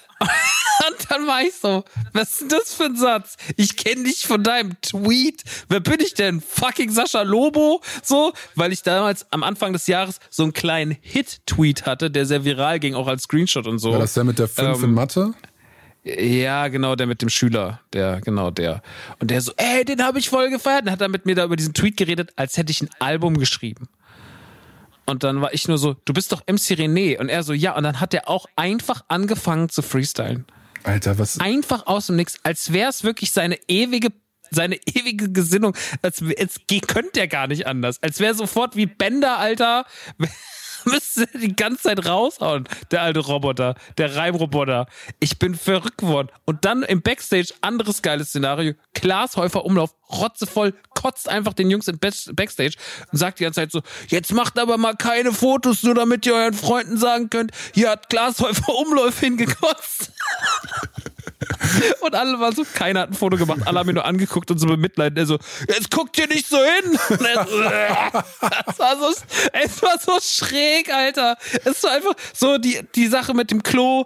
Dann äh, MC René stand immer noch rappen, wahrscheinlich bis heute noch rappen im, im Flur. Mhm. So, war einfach Umlauf den ganzen Backstage zugekommen. Ich sagte, ich bin daheim gefahren so, morgens wurde dann schon wieder so fünf, wurde schon wieder hell, es war fünf Uhr. Ich habe nur die Jungs angeguckt, so, was war das für ein Abend? So, und Phil auch nur so, also damit habe ich auch nicht gerechnet. Alter. Das war wirklich alles, also wirklich, wow. Boah, nee, boah. Ja, ey, MC René steht bis heute, ich glaube, das ist ein ganz gutes Bild auch, der steht bis heute rappend im Flur, aber rein darf er nicht. Ja, Boah. das war un unangenehm, ey. Ganz, ganz unangenehm. Klaas Häufer Umlauf, sich schön, nee, hat schön alles voll Ich glaube, die haben zusammen gewohnt und ja doch. Ich dachte noch mit irgendwem, aber vielleicht bringe ich was durcheinander. Aber die haben safe zusammen gewohnt. Das ist schon, warum auch immer, aber ja. Wahnsinn. Hat doch immer gesagt, Joko ist nicht da. Hat er wirklich? einmal gesagt, weil er, weil er wahrscheinlich so eine Psychose hat, dass Leute fragen, wo Joko ist. Er, Joko ist nicht da! Boah, ich kann mir das Ey, richtig vorstellen. Der war so voll, Alter. Das war sehr, sehr lustig. Er ist neun Jahre her, das wird er verkraften, wenn man da heute drüber lacht. Aber ähm, Ach, bestimmt, klar. Ist ja auch ein guter, ich schätze ihn ja auch so. Ich mag, ich mag den auch. Sehr. Ich mag den auch sehr. Ich finde das sehr gut, was der aktuell macht, aber es, der stelle ich mir auch komisch vor, wenn du halt dein Leben lang mit so einem Buddy zusammen bist und alle dich immer nach beiden, also du immer nach dem gefragt wirst und kotzt und während du kotzt, ich so äh, Joko ist nicht da. Äh. so Wahnsinn. Blöd, ey. Wahnsinn, Alter. Und dann, dann irgendwann Phil kam dann nur so raus und guckt alles an und sagt so, Klaas Häufer Umlauf steht kotzend in unserem Backstage. und dann irgendjemand fragt nur, was ist mit unseren Jacken? Das, das hätte aber von mir. Das war so alles so dumm. Das hätte, das hätte aber von mir kommen können. Was ist mit meiner ja. Jacke? Was ist mit den Jacken? oh Gott, das war fantastisch. Boah, es klingt wunderbar. Naja. Es, ach ja, aber die René-Geschichte beim, beim in der, in Skater Palace klingt wirklich, das ist wirklich, das ist, ich habe Tränen in den Augen noch, Alter. Also wirklich fantastisch. Ja, ja war auf jeden Fall, ähm, ja, weißt du, du hättest, ja, äh, auch einfach so, auch wieder so sehr entzaubernd. Was ich ja anfangs meinte, auch wieder so, so kam ich ja auch drauf. So was, was für, was für, was für Sachen wohl jetzt noch in den nächsten, was die Autoren jetzt wohl bereit haben und dann so, ja, hoffentlich Hast nicht du noch sowas. eine Geschichte, die in die Richtung geht, wo du sagst, das hatte ich entzaubert, die du erzählen kannst, oder ist das alles zu, ja, lass mich, wir müssen jetzt hier, ja? Bestimmt, lass mich kurz überlegen und erzähl du doch in der Zeit kurz was anderes. Mir fällt bestimmt was ein. Was anderes. Ich überleg gerade, was mich du, entzaubert hat. Improvisationsgenie. Ich musste kurz überlegen, auf jeden Fall. Was hat mich noch in meinem Leben entzaubert? Was mich nicht wirklich direkt entzaubert hat, aber was mich wirklich damals wahnsinnig wütend gemacht hat, war der Auftritt von mir beim Schra im Schrank, als Joko und Klaas noch nicht bei Pro7 waren, sondern bei ZDF und damals hatten sie noch, wie hieß denn das? ZDF Neo. Ja. ZDF Neo ist der Sender und ZDF Neo Magazin ist ja von Böhmermann und dann gab es aber noch dieses ZDF Neo irgendwas Paradise oder so, keine Ahnung. Das war, glaube ich, damals das Format von denen. Da war ja auch schon die ganze Besetzung drin mit Paulina, Paulina und dieser Oma, die immer getanzt hat, mhm. die, glaube ich, verstorben ist, Rest in Peace, ja. äh, Joko und Klaas.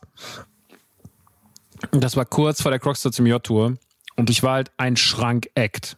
Ja? Mhm. Die Schrank-Acts hatten ja dann quasi drei Slots, wo sie immer wieder rauskamen, haben irgendwie einen Song Playback performt und äh, mussten dann da irgendwie Party machen und äh, an dem Tag waren, ich weiß gar nicht mehr, wer die prominenten Gäste, Gäste waren, doch Evil Jared war auf jeden Fall da. Hey.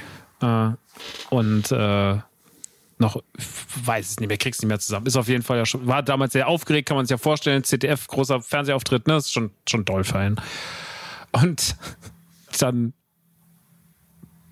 bin ich in dem Schrank hinten drin und Joko sagt mich an und das war die frechste Ansage, dass ich wirklich am liebsten aus dem Schrank stimmen, wenn hätte ihn einfach auch direkt vor offene, einfach wie dieser Affe bei Nope, der diese Familie vor der Kamera tötet, äh, hätte ich ihn einfach gerne auch niedergeschlagen, weil er sagt, und jetzt kommt Rockstar und der ist einfach ein riesengroßer Crow-Fan. Applaus! Und war so, was ist das denn für eine Ansage? Boah. A, bin ich kein riesengroßer Crow-Fan. Und außerdem, was ist, also, das ist doch kein Markenzeichen für einen Künstler, dass er Fan von einem anderen Künstler ist. Was ist das denn? Und dafür hasse ich den bis heute. Ich hab den so gefressen. So, mein alter Kumpel Nanu, der war ja auch noch dann, der ist ja dann so cool mit dem gewesen. Ich war mal so, hör mir auf mit dem, ich will die alle nicht kennenlernen, die sind mir alle scheißegal. Der hat damals gesagt, ich bin großer Crow-Fan. Das war wirklich im Fernsehen. Fand ich nicht okay. Nee. Nee, das ist auch wirklich, das, die haben aber immer so komische Anmods gehabt. Das war immer so sehr undankbar. Das mochte ich auch nicht. Aber das ist schon hart. Ich habe andere Sachen geguckt, so hier äh, Weekend und so waren da auch im Schrank damals. Das war alles nicht so eine Ansage. Das war schon eine der dümmsten Ansagen, die ich gehört habe. Ja, vor allen Dingen, wenn man den. Weiß nicht, wahrscheinlich. Was, was, was war denn das Briefing im Vorfeld so? Der, der ist großer Crow-Fan. Krass. Ja, vor allem, wenn man dem Easy-Video Glauben schenkt, war es ja eher umgekehrt, ne? Quasi, ja. Äh. Zu dem Zeitpunkt. Äh. Ja, keine Ahnung. Also mir ist, mir ist jetzt nichts mehr eingefallen. Ich hatte nur eine sehr, weil du gerade Palina gesagt hast, ich hatte eine sehr skurrile, ich weiß nicht, ob das jetzt, ob das jetzt nicht in kompletter Irrelevanz ausufert, aber ich hatte eine sehr skurrile Begegnung auf der, auf der Abschlussshow von der Casper Materia Tour da stehe ich mhm. dann, da stehe ich dann einfach wirklich wie so ein armes, wie so ein einsames Mäuschen. Also so einsam nicht, aber ich, ich stehe dann da. Rechts von mir ist Palina, links von mir ist Kristall, der mich irgendwie angeschrien hat, als ich ihn zwei Sekunden zu lange angeguckt hat und gesagt hat, ja, ich bin's wirklich, wo ich so dachte, ja. Der Comedian. Ja. Comedian in Anführungsstrichen. Ja, der mit den. Genau, in Anführungsstrichen, ganz großen Anführungsstrichen. Mhm. Und ja, dem seine Augen liegen so nah beieinander, dass man ganz schwer eine Erbse dazwischen kriegt. naja. ja, das stimmt. Boah, ich finde es ganz furchtbar. Auf jeden Fall stehe ich auf dieser Party. Ganz viel, ganz viel ausgelassene Feierei. Und ich kannte halt noch niemanden. Ich kannte Ben auch noch nicht, ich kannte Martin nicht und so. Und ähm, auf jeden Fall stehe ich halt an diesem Stehtisch und habe dann so meine Partyzigaretten geraucht. Und habe halt gesehen, dann kommen mal so zwei Atzen irgendwie auch an den Tisch, weil die weil halt alles voll war. Ich habe den halt, ich bin ja eine alte, ich habe ja früher äh, hier Bundesliga-Auswahl Handball und so Scheiß gespielt als Teenager. Und, mhm. ich, und du erkennst halt Handballatzen, weil die kommen in der Regel vom Dorf, oft schwieriges Weltbild und so, egal, möchte jetzt nicht zu weit. So, auf jeden Fall habe ich so gedacht, das sind doch so, so, die, hatten, die hatten halt auch so, die hatten auch so Sauf-T-Shirts an. Ich dachte so, ey, nicht zu ungut, Jungs, und die waren noch voll nett und sagen so, was, was macht ihr hier? Und die sind so, ey, wir sind. Was denn so Bier rein, Bier raus oder was? Ja, so mäßig so. Und dann sagen die so, wir, wir, wir haben mit, wir haben mit Martin Beachhandball gespielt. Und Beachhandball ist eigentlich, es gibt's wirklich, aber es ist eigentlich nur ein Synonym, also eigentlich geht's da nur um Saufen. So ist halt so Beachhandball, deutsche Beachhandballmeisterschaft und das gibt's dann auch in Minden und äh, weil Minden ja auch Bundes, erste Bundesliga spielt und bla bla bla. Und ich stehe da so und habe gerade meine SDP draußen und bin so geil, Mann, ich habe es auf eine Landstreicherveranstaltung geschafft. Ich bin jetzt bei Casper und Materia auf der Aftershow und bla bla bla bla bla. Und wir reden und kommen ins Gespräch und reden über Handball und reden über GWD Minden.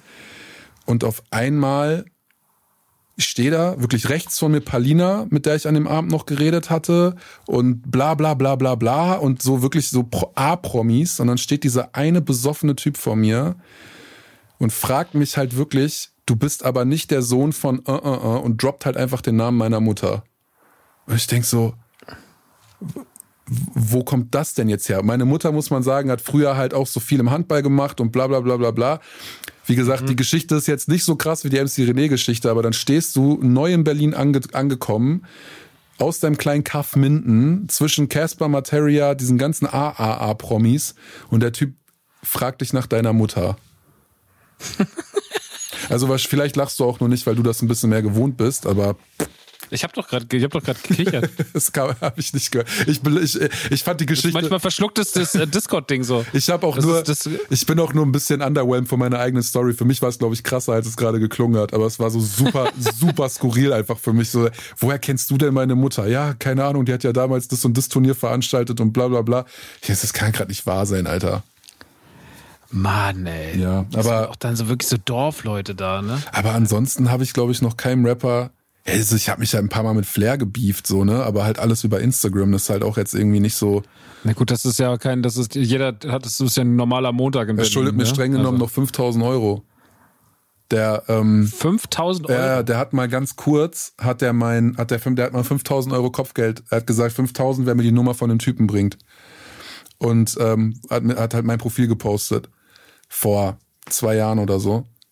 Und mhm. dann habe ich ihm halt meine Nummer geschickt und halt den PayPal-Link, wo er halt die 5000 Euro drauf überweisen sollte. Und das fand er halt nicht lustig. Und dann hat er mich blockiert. Und seitdem hat er mich blockiert. Hat er angerufen? Nö, natürlich nicht. Selbstverständlich. Aber der Jackie wohl leer, ne? Wahrscheinlich. Ey, dieser Typ, ey, ist einfach alles komplett Feierabend. Das war halt die Nummer, ich weiß nicht, ob wir darüber geredet haben. Du kennst doch hier Klo 1444. Deutsche. Ja, ja, klar. Äh, das war die Geschichte. Ich bin ja quasi daran schuld, dass der aufgehört hat und sein Gesicht geleakt wurde und bla bla bla. Und da, du bist schuld daran? Ja, ich war das. Also ich bin tatsächlich der, ich bin der, ich, ich bin, ja doch, ich bin schuld daran. Ich saß, äh, ich saß irgendwo beim Friseur und ich bin ja, also ist ja, ist ja ein Kumpel von mir, Klo. Mhm. Ich saß halt beim Friseur und habe irgendwie gesehen, Flair postet ein neues Jersey, was er droppen will. Und es ist halt eine 1 zu 1 Kopie von einem Jersey, was es schon gibt gewesen. Und dann habe ich das mhm. halt, dann habe ich das halt bei WhatsApp halt Klo geschickt und war so, ey, wenn du willst, fick ihn. So, mach halt ein, mach halt einen Post draus, so guck mal, was Flair schon wieder ge geklaut hat. so. Und dann hat er sich halt kaputt gelacht und meinte, ja geil, damit nehme ich ihn hops und so. Und hat dann halt irgendwie einen Post fertig gemacht, wo er sagt, hier, Flair hat wieder Sachen geklaut. Und dann, ich saß beim Friseur. Ich saß auf jeden Fall beim Friseur und dann war ich halt dran, hab mir die Haare schneiden lassen. Und dann gucke ich auf mein Handy und sehe nur so, Klo hat mich irgendwie fünfmal versucht anzurufen. Ich habe versucht zurückzurufen. Nummer einfach tot, einfach kein Freizeichen mehr. Ich denke so, okay, was ist jetzt passiert? Dann gucke ich auf Instagram und sehe halt, Flair hat das Gesicht von ihm geleakt, hat das, hat das Foto von seinem Vater geleakt, hat die Adresse geleakt und ein Foto vom Haus und mein Profil und daraufhin dann auch noch mein Profil geteilt, weil irgendwer ihm irgendwie gesteckt hat, dass ich da auch noch mit drin gehangen habe. Und daraufhin hat Klo dann seine Aktivität ähm, beendet. Aber ich verstehe jetzt nicht, wie, der, wie die Connection zustande kommt zwischen dem Gedanken, dass du, dass er ihn liegen konnte wegen dir er konnte wegen dem Jersey. Nein, ich war ich war ich habe quasi nur den Input gegeben, dass er diesen also er hat diesen Post wegen mir gemacht, weil ich gesagt habe, mach doch einen Post draus. Also ich bin nicht aktiv daran schuld, aber Ah, okay. Aber ich habe okay, ihm halt, okay, ich habe ihm halt gesagt, so hier guck mal, wäre doch ein lustiger Post, mach das doch mal. Ich habe ihm immer also immer wenn ich auch irgendwelche anderen Sachen gefunden habe, wo Deutschrapper wieder was geklaut haben, habe ich ihm das halt immer zugeschickt und meinte so hier, wenn du ist doch lustig, mach doch mal einen Post draus oder so. Und da war das halt dann der Flair Post, der das fast quasi zum Überlaufen gebracht hat und er daraufhin mm. dann alles geleakt hat. Und äh, da machen Gut, wir. aber wenn es nicht deiner, wenn es nicht dein Input gewesen wäre, wäre es ein anderer gewesen. Ja, so. klar, ich, also Vorwürfe mache ich mir nicht. Wir lachen da beide drüber. Wir finden es beide super lustig heutzutage. Er hat ihn ja auch dann angezeigt und hat dann auch irgendwie gut Kohle bekommen und so. Das ist ja alles gut. Er hat ihn dann ja, den ja übelst verklagt darauf und so. Da ist ja dann, der hat das schon. Ja, muss man ja auch machen. Ja, also natürlich. Also, das ist natürlich. Aber deswegen hat Flair dann äh, halt auch auf mich dann noch irgendwie Kopfgeld ausgesetzt und ich warte bis heute auf meine 5000 Euro. Der Kleine. Der kleine Racker. Der kleine Rotzlöffel. Der kleine Rotzlöffel. Hm. Ja, ey, keine Ahnung. Ich ähm, bin da raus. Deutschrap Bei ist mir ist auch so, wenn Leute mich finden wollen, ne, ich habe einen Laden. Das ist, relativ einfach ey. so. Mir hat auch mal irgendwann den, irgendwann hol, ich habe deine Adresse, irgendwann bist du dran. Da war dann einfach so die Adresse vom Laden. Ich dachte, ja, halt, komm vorbei, was soll ich jetzt machen? komm vorbei, kauf ein Funko. Ess was, sitz was, Funko. trink was. Kleiner Hund, Alter. Ja, die sind alle verrückt, Mann. Internet ist einfach verrückt und Deutschrap ist so. Ja, der Typ, der wollte mich bedrohen. Das war kurz vor der Ladeneröffnung. Der kam in den Stream und ich hatte, wir hatten einen Stream gemacht zu dem äh, Star Wars Teil in Disneyland weil ich den mal so ein bisschen zeigen wollte und sowas. Und hatte so, was mir da gekauft hatte, das Ding, den Succubus Crump, das ist das Ding, was bei Jabba da hat auf der Schulter sitzt, was immer ja, lacht. Ja. ne, den hatte ich. den hatte ich mir gekauft. Den konnte man so fernsteuern. Und der saß auf meiner Schulter. Und dann kam er, kam ich, äh, ging der Stream online und er kam in Chat. Keine Ahnung, warum er da reinkam. Er kannte mich ja nicht. Und dann sagte er, was sitzt denn auf deiner Schulter? Und dann habe ich gesagt, deine Mutter. Und ähm, halt plumper dummer Gag, ne? So, und der Chat natürlich alle sich lol roffeln und er so, wie redest du mit mir? Was ist los mit dir? Komm nach Hamburg, bla bla bla. Ich stech dich einfach so, okay, alles klar. Dann kommt eine PayPal Nee, dann kommt eine, kommt eine Spende rein, eine Donation im Stream und er schreibt, ähm, check mal deine DMs, mein Freund. Hat einen Euro gespendet und das dazu geschrieben. Ich gucke meine Mancave DMs vom, also vom, vom Kanal und sehe, dass er sagt, er so mit Adresse und so, und er sagt, ich kenne Leute in Frankfurt und ich komme nächste Woche bei dir vorbei und so. Den Stream dann beendet, also da, das Stream weitergemacht, war aber deutlich irritiert und fand es natürlich auch einfach nicht cool. Mhm.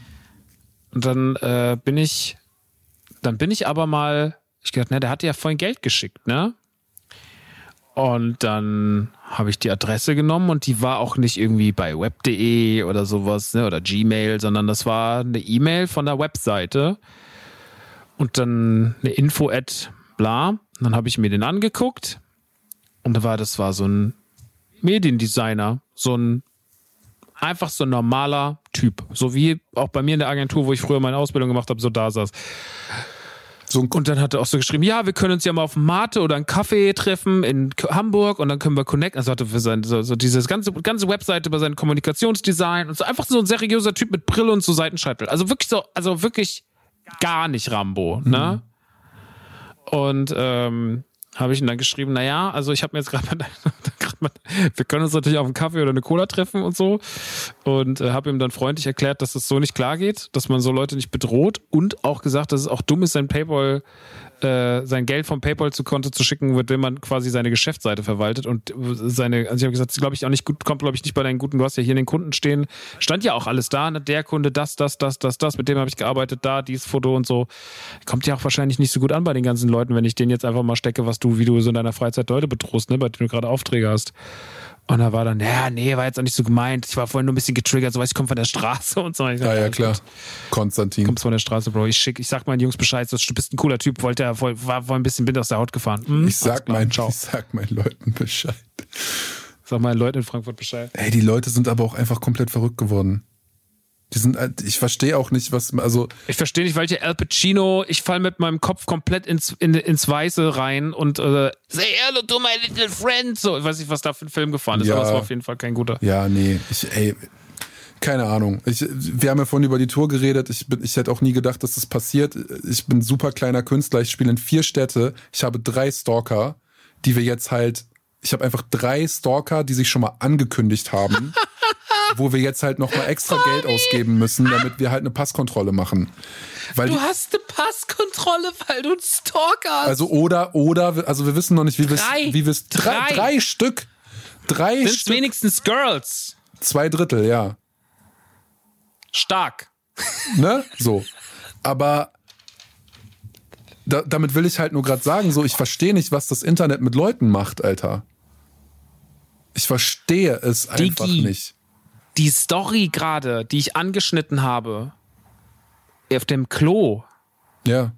Das ist eine Frau gewesen, die ist denen, die hat ihr ganzes Geld, die ist mit einem ganz kleinen Auto durch ganz Deutschland gefahren und hat überall, wo die gespielt haben, war die auch.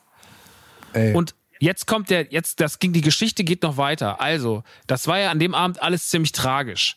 Die hat da irgendwie irgendwie gesagt, sie hat nicht genug Aufmerksamkeit bekommen, kam nicht klar, hat sich die Pulsadern angefangen aufzuschneiden.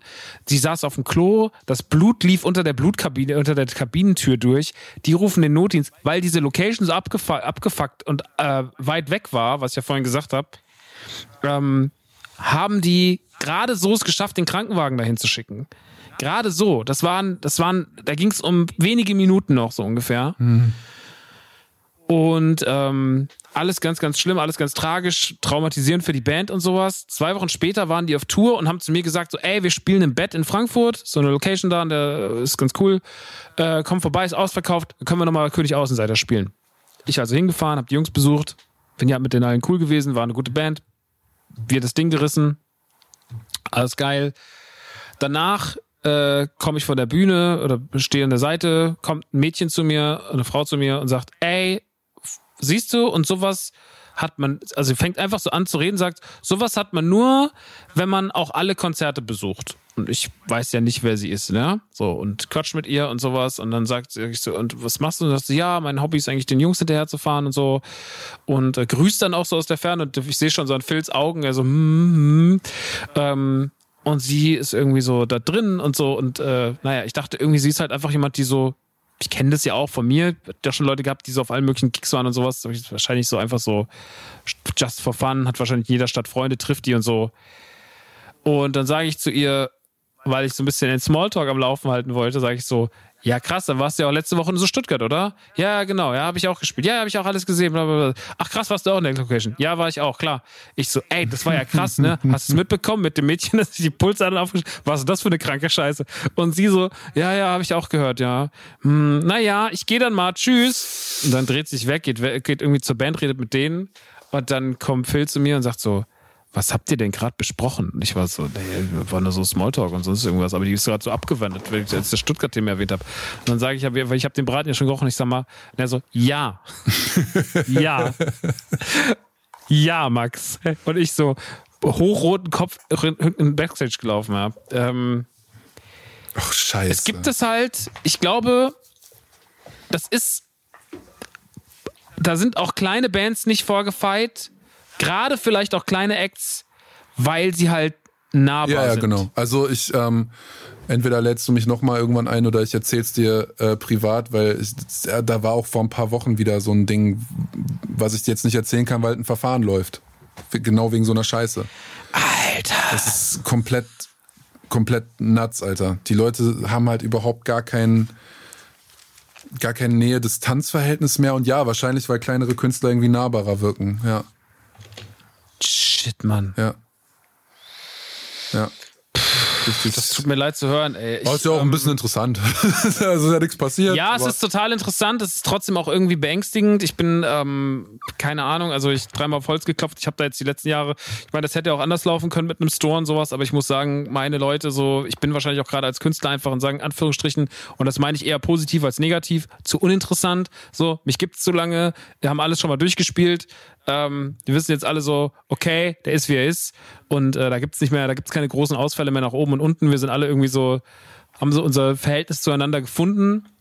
Ähm, und dementsprechend ist es auch cool, aber ich, äh, ich will, also das ist was, was mir, was mir trotzdem, das möchte ich nicht. So, ich möchte das nicht mehr haben, weil ich, und ich würde da auch, glaube ich, das wäre was, wo ich wirklich komplett austicken würde, weil das, also fahr, fahr, also das finde ich ganz, ganz schlimm. Ja. Ganz, ganz schlimm. War eine der Frauen oder der Typ? D welche meinst du jetzt, wo es jetzt gerade um Sachen geht? Ja. Frau. Mann, Frau. Mann, Mann. Also es gibt nur einen männlichen und der ist halt so, ich weiß nicht, wie Aber von dem hast du mir schon mal erzählt. Ja, ja, ich, lange, ich, weiß, ich, weiß, auch nicht, wie, wie, also der, der hat sich ja auch Karten gekauft für eine Show und so und ich weiß nicht, wie harmlos oder auch nicht harmlos der ist. Der ist halt so auf der schreibt halt ganz viel und ist halt dann so, schreibt dann irgendwann so einen Liebesbrief und so. Also vielleicht ist das auch einfach jetzt nichts Schlimmes so. Aber ja. man muss ja trotzdem irgendwie aufpassen. Aber es gab jetzt halt wirklich zwei, zwei Fälle, wo es halt dann wirklich auch um so, also auch, ne, wo es dann halt auch um so suizidale Geschichten ging und so und Fotos schicken und bla bla bla. Und da ist halt irgendwann, da ist dann halt wirklich eine Grenze erreicht, wo es halt einfach nicht mehr lustig wird. Ich habe damals auch tatsächlich bei einer, einer Dame, die auch dann mir irgendwie die Schuld gegeben hat vor elf Jahren. Ja, elf Jahre ist es her? Elf Jahre, zwölf Jahre. Die Schuld gegeben hat für so Selbstverletzungen und so. Und äh, war halt auch einfach jemand aus dem, aus dem Hörerkreis. Ja? Ach, scheiße. Und, ähm, hat dann auch irgendwie von uns Konzertverbot bekommen eine Zeit lang. Ja, wie willst du inzwischen auch wieder ist inzwischen auch immer noch da, ist immer noch da irgendwie so ab und zu und ist auch okay. Aber äh, war da mal, war auch mal Dollar eine Zeit. wie willst du es aber auch anders handeln, als irgendwie dann mit aller Macht einen Nix. Cut zu ziehen? Ich, ey, ich, es ist leider, das, das ist eine Erfahrung, die habe ich in diesem Podcast-Ding so gemacht. Gerade bei Radio Nukular, gerade in der Anfangszeit, die großen Jahre, wo sehr, sehr, sehr viele Leute da waren, die uns gehört haben und äh, wo wir auch sehr, sehr privat waren, was äh, ne, diese ganzen Mädchen-Podcasts, äh, der ganze Civi-Talk und sowas, diese ganzen deeperen Themen, Schule, Familie, dies und das, da war sehr, sehr viel drin und die Leute haben natürlich auch sich sehr, sehr, sehr nahe gefühlt, aber diese Nähe, die sich natürlich im ersten Moment gut angefühlt hat, wo man das Gefühl hat, wir binden hier Leute an uns, die ist natürlich auch bei ganz vielen umgeschwenkt und teilweise wurde man auch für einige Leute so, einige Leute sind bekloppt geworden. Es gab einen Typen, der ist äh, 2015, 16 weil er nicht die Aufmerksamkeit von mir bekommen hat, ist er zum absoluten Monster-Hater mutiert. Und diese Geschichten gibt es aber super oft. Ja.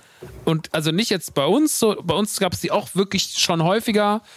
Gab es dann einen Typen, der ein Riesenfan war, der hat einen Fake-Account über einen Günd gemacht und sonst irgendwas auf Twitter. Und es gab schon echt heftige Geschichten, es gab echt uncoole Sachen. Also gerade jetzt in den letzten Jahren ist das fast nicht mehr vorhanden, aber in der Anfangszeit. Aber ich habe irgendwann mal ein Video gesehen, als ich so angefangen habe, mich mit Marvin California zu beschäftigen, äh, da hat dann auch irgendwie ein, ähm, hat dann auch ein, äh, einer seiner treuesten Fans, der jahrelang dabei war, hat dann angefangen, so ein Hate-Channel gegen den zu machen. Weil er auch nicht damit klarkam, dass er irgendwie nicht die genug Aufmerksamkeit von ihm bekam. Also es passiert Reaction-Streamerinnen, es passiert äh, Musikerinnen, es passiert Podcasterinnen, es passiert allen, die irgendwie in der Öffentlichkeit stehen, kann das passieren. Und ob ihr 50 oder 5000 Leute habt. Das ist gar nicht so wichtig. Noch eine andere, und das ist dann noch die letzte Anekdote, eine Freundin, äh, gut, Freundin ist ein bisschen übertrieben, eine Bekannte von mir, mit der ich auch schon seit vielen Jahren nichts mehr zu tun hat, aber die auch so eine kleinere Streamerin war. Kleinere Streamerin meine ich so 40 Zuschauerinnen im Durchschnitt. Mhm. Ne? Also schon so unteres Segment. Und die hatte einen Typen bei sich in der Community, weil hey, sie war halt so ein bisschen, sie war halt so ein Gamer-Girl mit rot gefärbten Haaren und ein bisschen mehr Ausschnitt und so, ne? Hat das, also hat ihre, ihre Karte schon gut gespielt, war immer ein bisschen sweet, war ein bisschen anzüglich, war aber auch schlau. Also war jetzt nicht irgendwie so ein Dummchen, aber hat schon so, wusste schon so, die Männer zu bezirzen, sag ich mal. Mhm. Und da war dann auch einer und der hat ihr immer irgendwie, sie hatte so eine Amazon-Wunschliste und da waren auch höherpreisige Sachen drauf. Auch so eine Nintendo Switch. Mhm. Und der Typ hat ihr diese gesamte Wunschliste nach und nach leer gekauft. Mhm. Und sie hat mir das immer erzählt, weil wir damals so ein bisschen so hätten so Love Interest werden können. Sind wir nicht, sind wir nie geworden, aber war so ein bisschen so am Anbandeln, so ein bisschen flirty, und hat sie mir das immer erzählt und sowas im Vertrauen. Und ich habe immer zu ihr gesagt, ey, sei mal vorsichtig, sowas kann auch ganz schnell nach hinten losgehen, weil der erwartet was dafür, dass du, dass er dir diese Sachen gibt. Das macht er nicht, weil er dich, weil er dich so mag und weil er nichts dafür zurück will. Der wird irgendwann kommen und was zurückfordern. Nee, meinst du? Ich so, ey, der schenkt dir eine Switch. Ja. So. Und das ist jetzt keine Person, die so Sugar Daddy mäßig reich ist, sondern das war eine relativ arme Socke. So, ne? Normal einen kleinen Job gehabt, hab den auch mal auf der Gamescom sogar gesehen, relativ ungepflegt und so, ein bisschen arme Haut so. Mhm. Ähm, und naja, was ist passiert? Irgendwann steht er bei ihr vor der Tür mit dem Ring in der Hand und sagt, ich will dich heiraten. Ja, klar. Klar. Und sie ist so, nee. Und dann ist der halt ausgetickt. Und dann mussten die Bullen kommen. Und das ist so, passt da, ja. Aber da natürlich auch dieses Kokettieren, damit spielen, immer wieder auf kleine Flirtereien von ihm im Chat und sowas eingehen, dass so, weißt du, weil die Leute so weit weg sind, das sind nur Namen im Chat oder sowas, aber du bist halt für sie eine Person, die da sitzt. Ja, eben. Und die checken nicht, dass sie nur Namen im Chat sind und die, so ist es auch mit deinen wahrscheinlich dann so, die checken nicht, dass sie halt nur Zuhörerinnen sind von den anderen 29.999 auf Spotify, sondern dass, äh, das, ja, da wird ein anderer Status drauf gehoben und dann passiert das. Dann vers verschiedenste Geschichten, sie mögen lustig sein, sie mögen traurig sein, sie mögen dramatisch sein, aber sie passieren und das muss man auf sich gucken. Und man selber kann da gar nichts machen. Du als Künstler steckst da gar nicht drin. Nee. Und das ist das Schlimme. Du, hast, du wirst in einer Situation ausgesetzt, das ist absolut unfair. Du kannst, Übergriffig und unfair. Du kannst nur halt klare Linien ziehen, wie zum Beispiel Konzertverbote verhängen. Das ist das Einzige. Finde ich krass, aber finde ich gut. Ja. Ja. Was soll's. Schön zum Ende nochmal naja. mit dem Thema um die Ecke zu ja, sliden schon. auch, ne? Deswegen, wenn ihr den Fabi stalken wollt, Leute, der Fabi geht auf Tour, ja? der Fabi spielt. Hast du die Daten griffbereit? Ich habe die Daten, glaube ich, sogar im Kopf, weil die kriege ich noch hin. 29. Nee, Quatsch, Bullshit. Nochmal. 27.09. Berlin. 28.09. München. 29.09. Köln. 30.09. Mhm. Hamburg. Gut. Yes. Hast du Diese Folge hast, ist werbefrei. Hast du deine Daten im Kopf? Ach, Scheiß, Alter. Ich weiß, dass ich am 22. Oktober anfange und mehr weiß ich nicht. Ich weiß nur, dass die erste Stadt Leipzig ist. Danach weiß ich nicht, was passiert. Und dass wir uns in Berlin sehen, das weißt du auch. Und dass wir, dass wir uns in Berlin sehen, ja. Da machen wir und dass ich hoffe, hoffe, hoffe, dass diese Tour so witzig und gut wird, wie ich mir das vorstelle. Sonst habe ich ein Problem. Aber es wird schon. Ich bin sehr gespannt. Ähm, ja, ich werde deinen Link natürlich noch zu den äh, Tickets hier rein posten. Ach, Dankeschön. Und äh, ich habe heute auch tatsächlich, weil ja, es ist eine werbefreie Folge, das gibt es in der Mancave in letzter Zeit nicht mehr so oft, ähm, damit die Ein-Sterne-Bewertungen aufhören, wo Leute schreiben, ist das in der Werbung auch noch eine Folge? Das ist so krass. Eure Alter. Mütter ist dazwischen. Ja, wirklich, eure Mutter ist ja, Zwischen Fabi und mir. Und da könnt ihr euch in Acht nehmen. Ja, Na gut. Ey, Fabi, es war mir ein Fest, dass du hier warst. War ein sehr, sehr schöner Talk. Wir haben jetzt fast privat und das jetzt haben wir vier Stunden gequatscht. Ich bin ein bisschen leer, aber es ja. war fantastico. Ich musste gerade noch, ich habe nur die Hälfte gehört, weil ich noch lachen musste. aber ja, es, es, war immer, ey, immer wieder schön, immer wieder schön. Und ich äh, freue mich sehr, wenn es das nächste Mal dann weitergeht. Oh Gott. Freue ich mich auch drauf. Freue ich mich auch drauf. Reden wir dann nochmal privat drüber. Ja, wir sehen uns auf der Natur. Ich komme auf jeden Fall in Cologne vorbei. Das habe ich mir fest vorgenommen. Geil. Das habe ich mir fest auf den Zettel geschrieben. Geil. Wenn ich nicht zufällig nochmal in Disneyland bin oder so. Ja, komm, komm, komm nach Bayern. Du kannst, du kannst ein Zehntel des Publikums ausmachen. Nee, ich will ja auch Menschen, ich würde ja auch ganz, ich, ich brauche nicht nochmal so Mainz Echo-Vibes. Nein, ganz, ganz so schlimm wird es hoffentlich nicht. Ey, ja, nee. ich. Ähm, Vielleicht gehen jetzt nochmal Karten weg, so bis, äh, ja, ansonsten wird natürlich auch nochmal die Platte verlinkt, die ich sehr zu empfehlen habe. Einzige deutsche Platte, die ich dieses Jahr gehört habe. Ähm, was für eine Ehre. Ich habe immer, hab immer, gesagt, er wird groß, der Junge, deswegen ähm, ich habe quasi fast recht bald. Nee, noch nicht, aber bald vielleicht, ja. Gut. Es war, es war mir eine Freude. Vielen, vielen Dank, Max. Ich danke dir. Es war ein toller Talk. Äh, vier Stunden Fabi Maxi. Zwei davon für die Leute, die zuhören. Aber ist ja auch jetzt genug dann. Und gut. Zwei davon der Not Safe for Work Content. Absolut richtig. Den wir dann, vielleicht, richtig. Den, den, ich, den, den wir dann nächstes Mal auf OnlyFans oder sowas droppen. OnlyFans, aber nur mit so schweinischen Anekdoten für andere Rapper. Oh, oh, oh. da kann ich, da könnte ich auch Folgen füllen. Oh, ich weiß. Naja.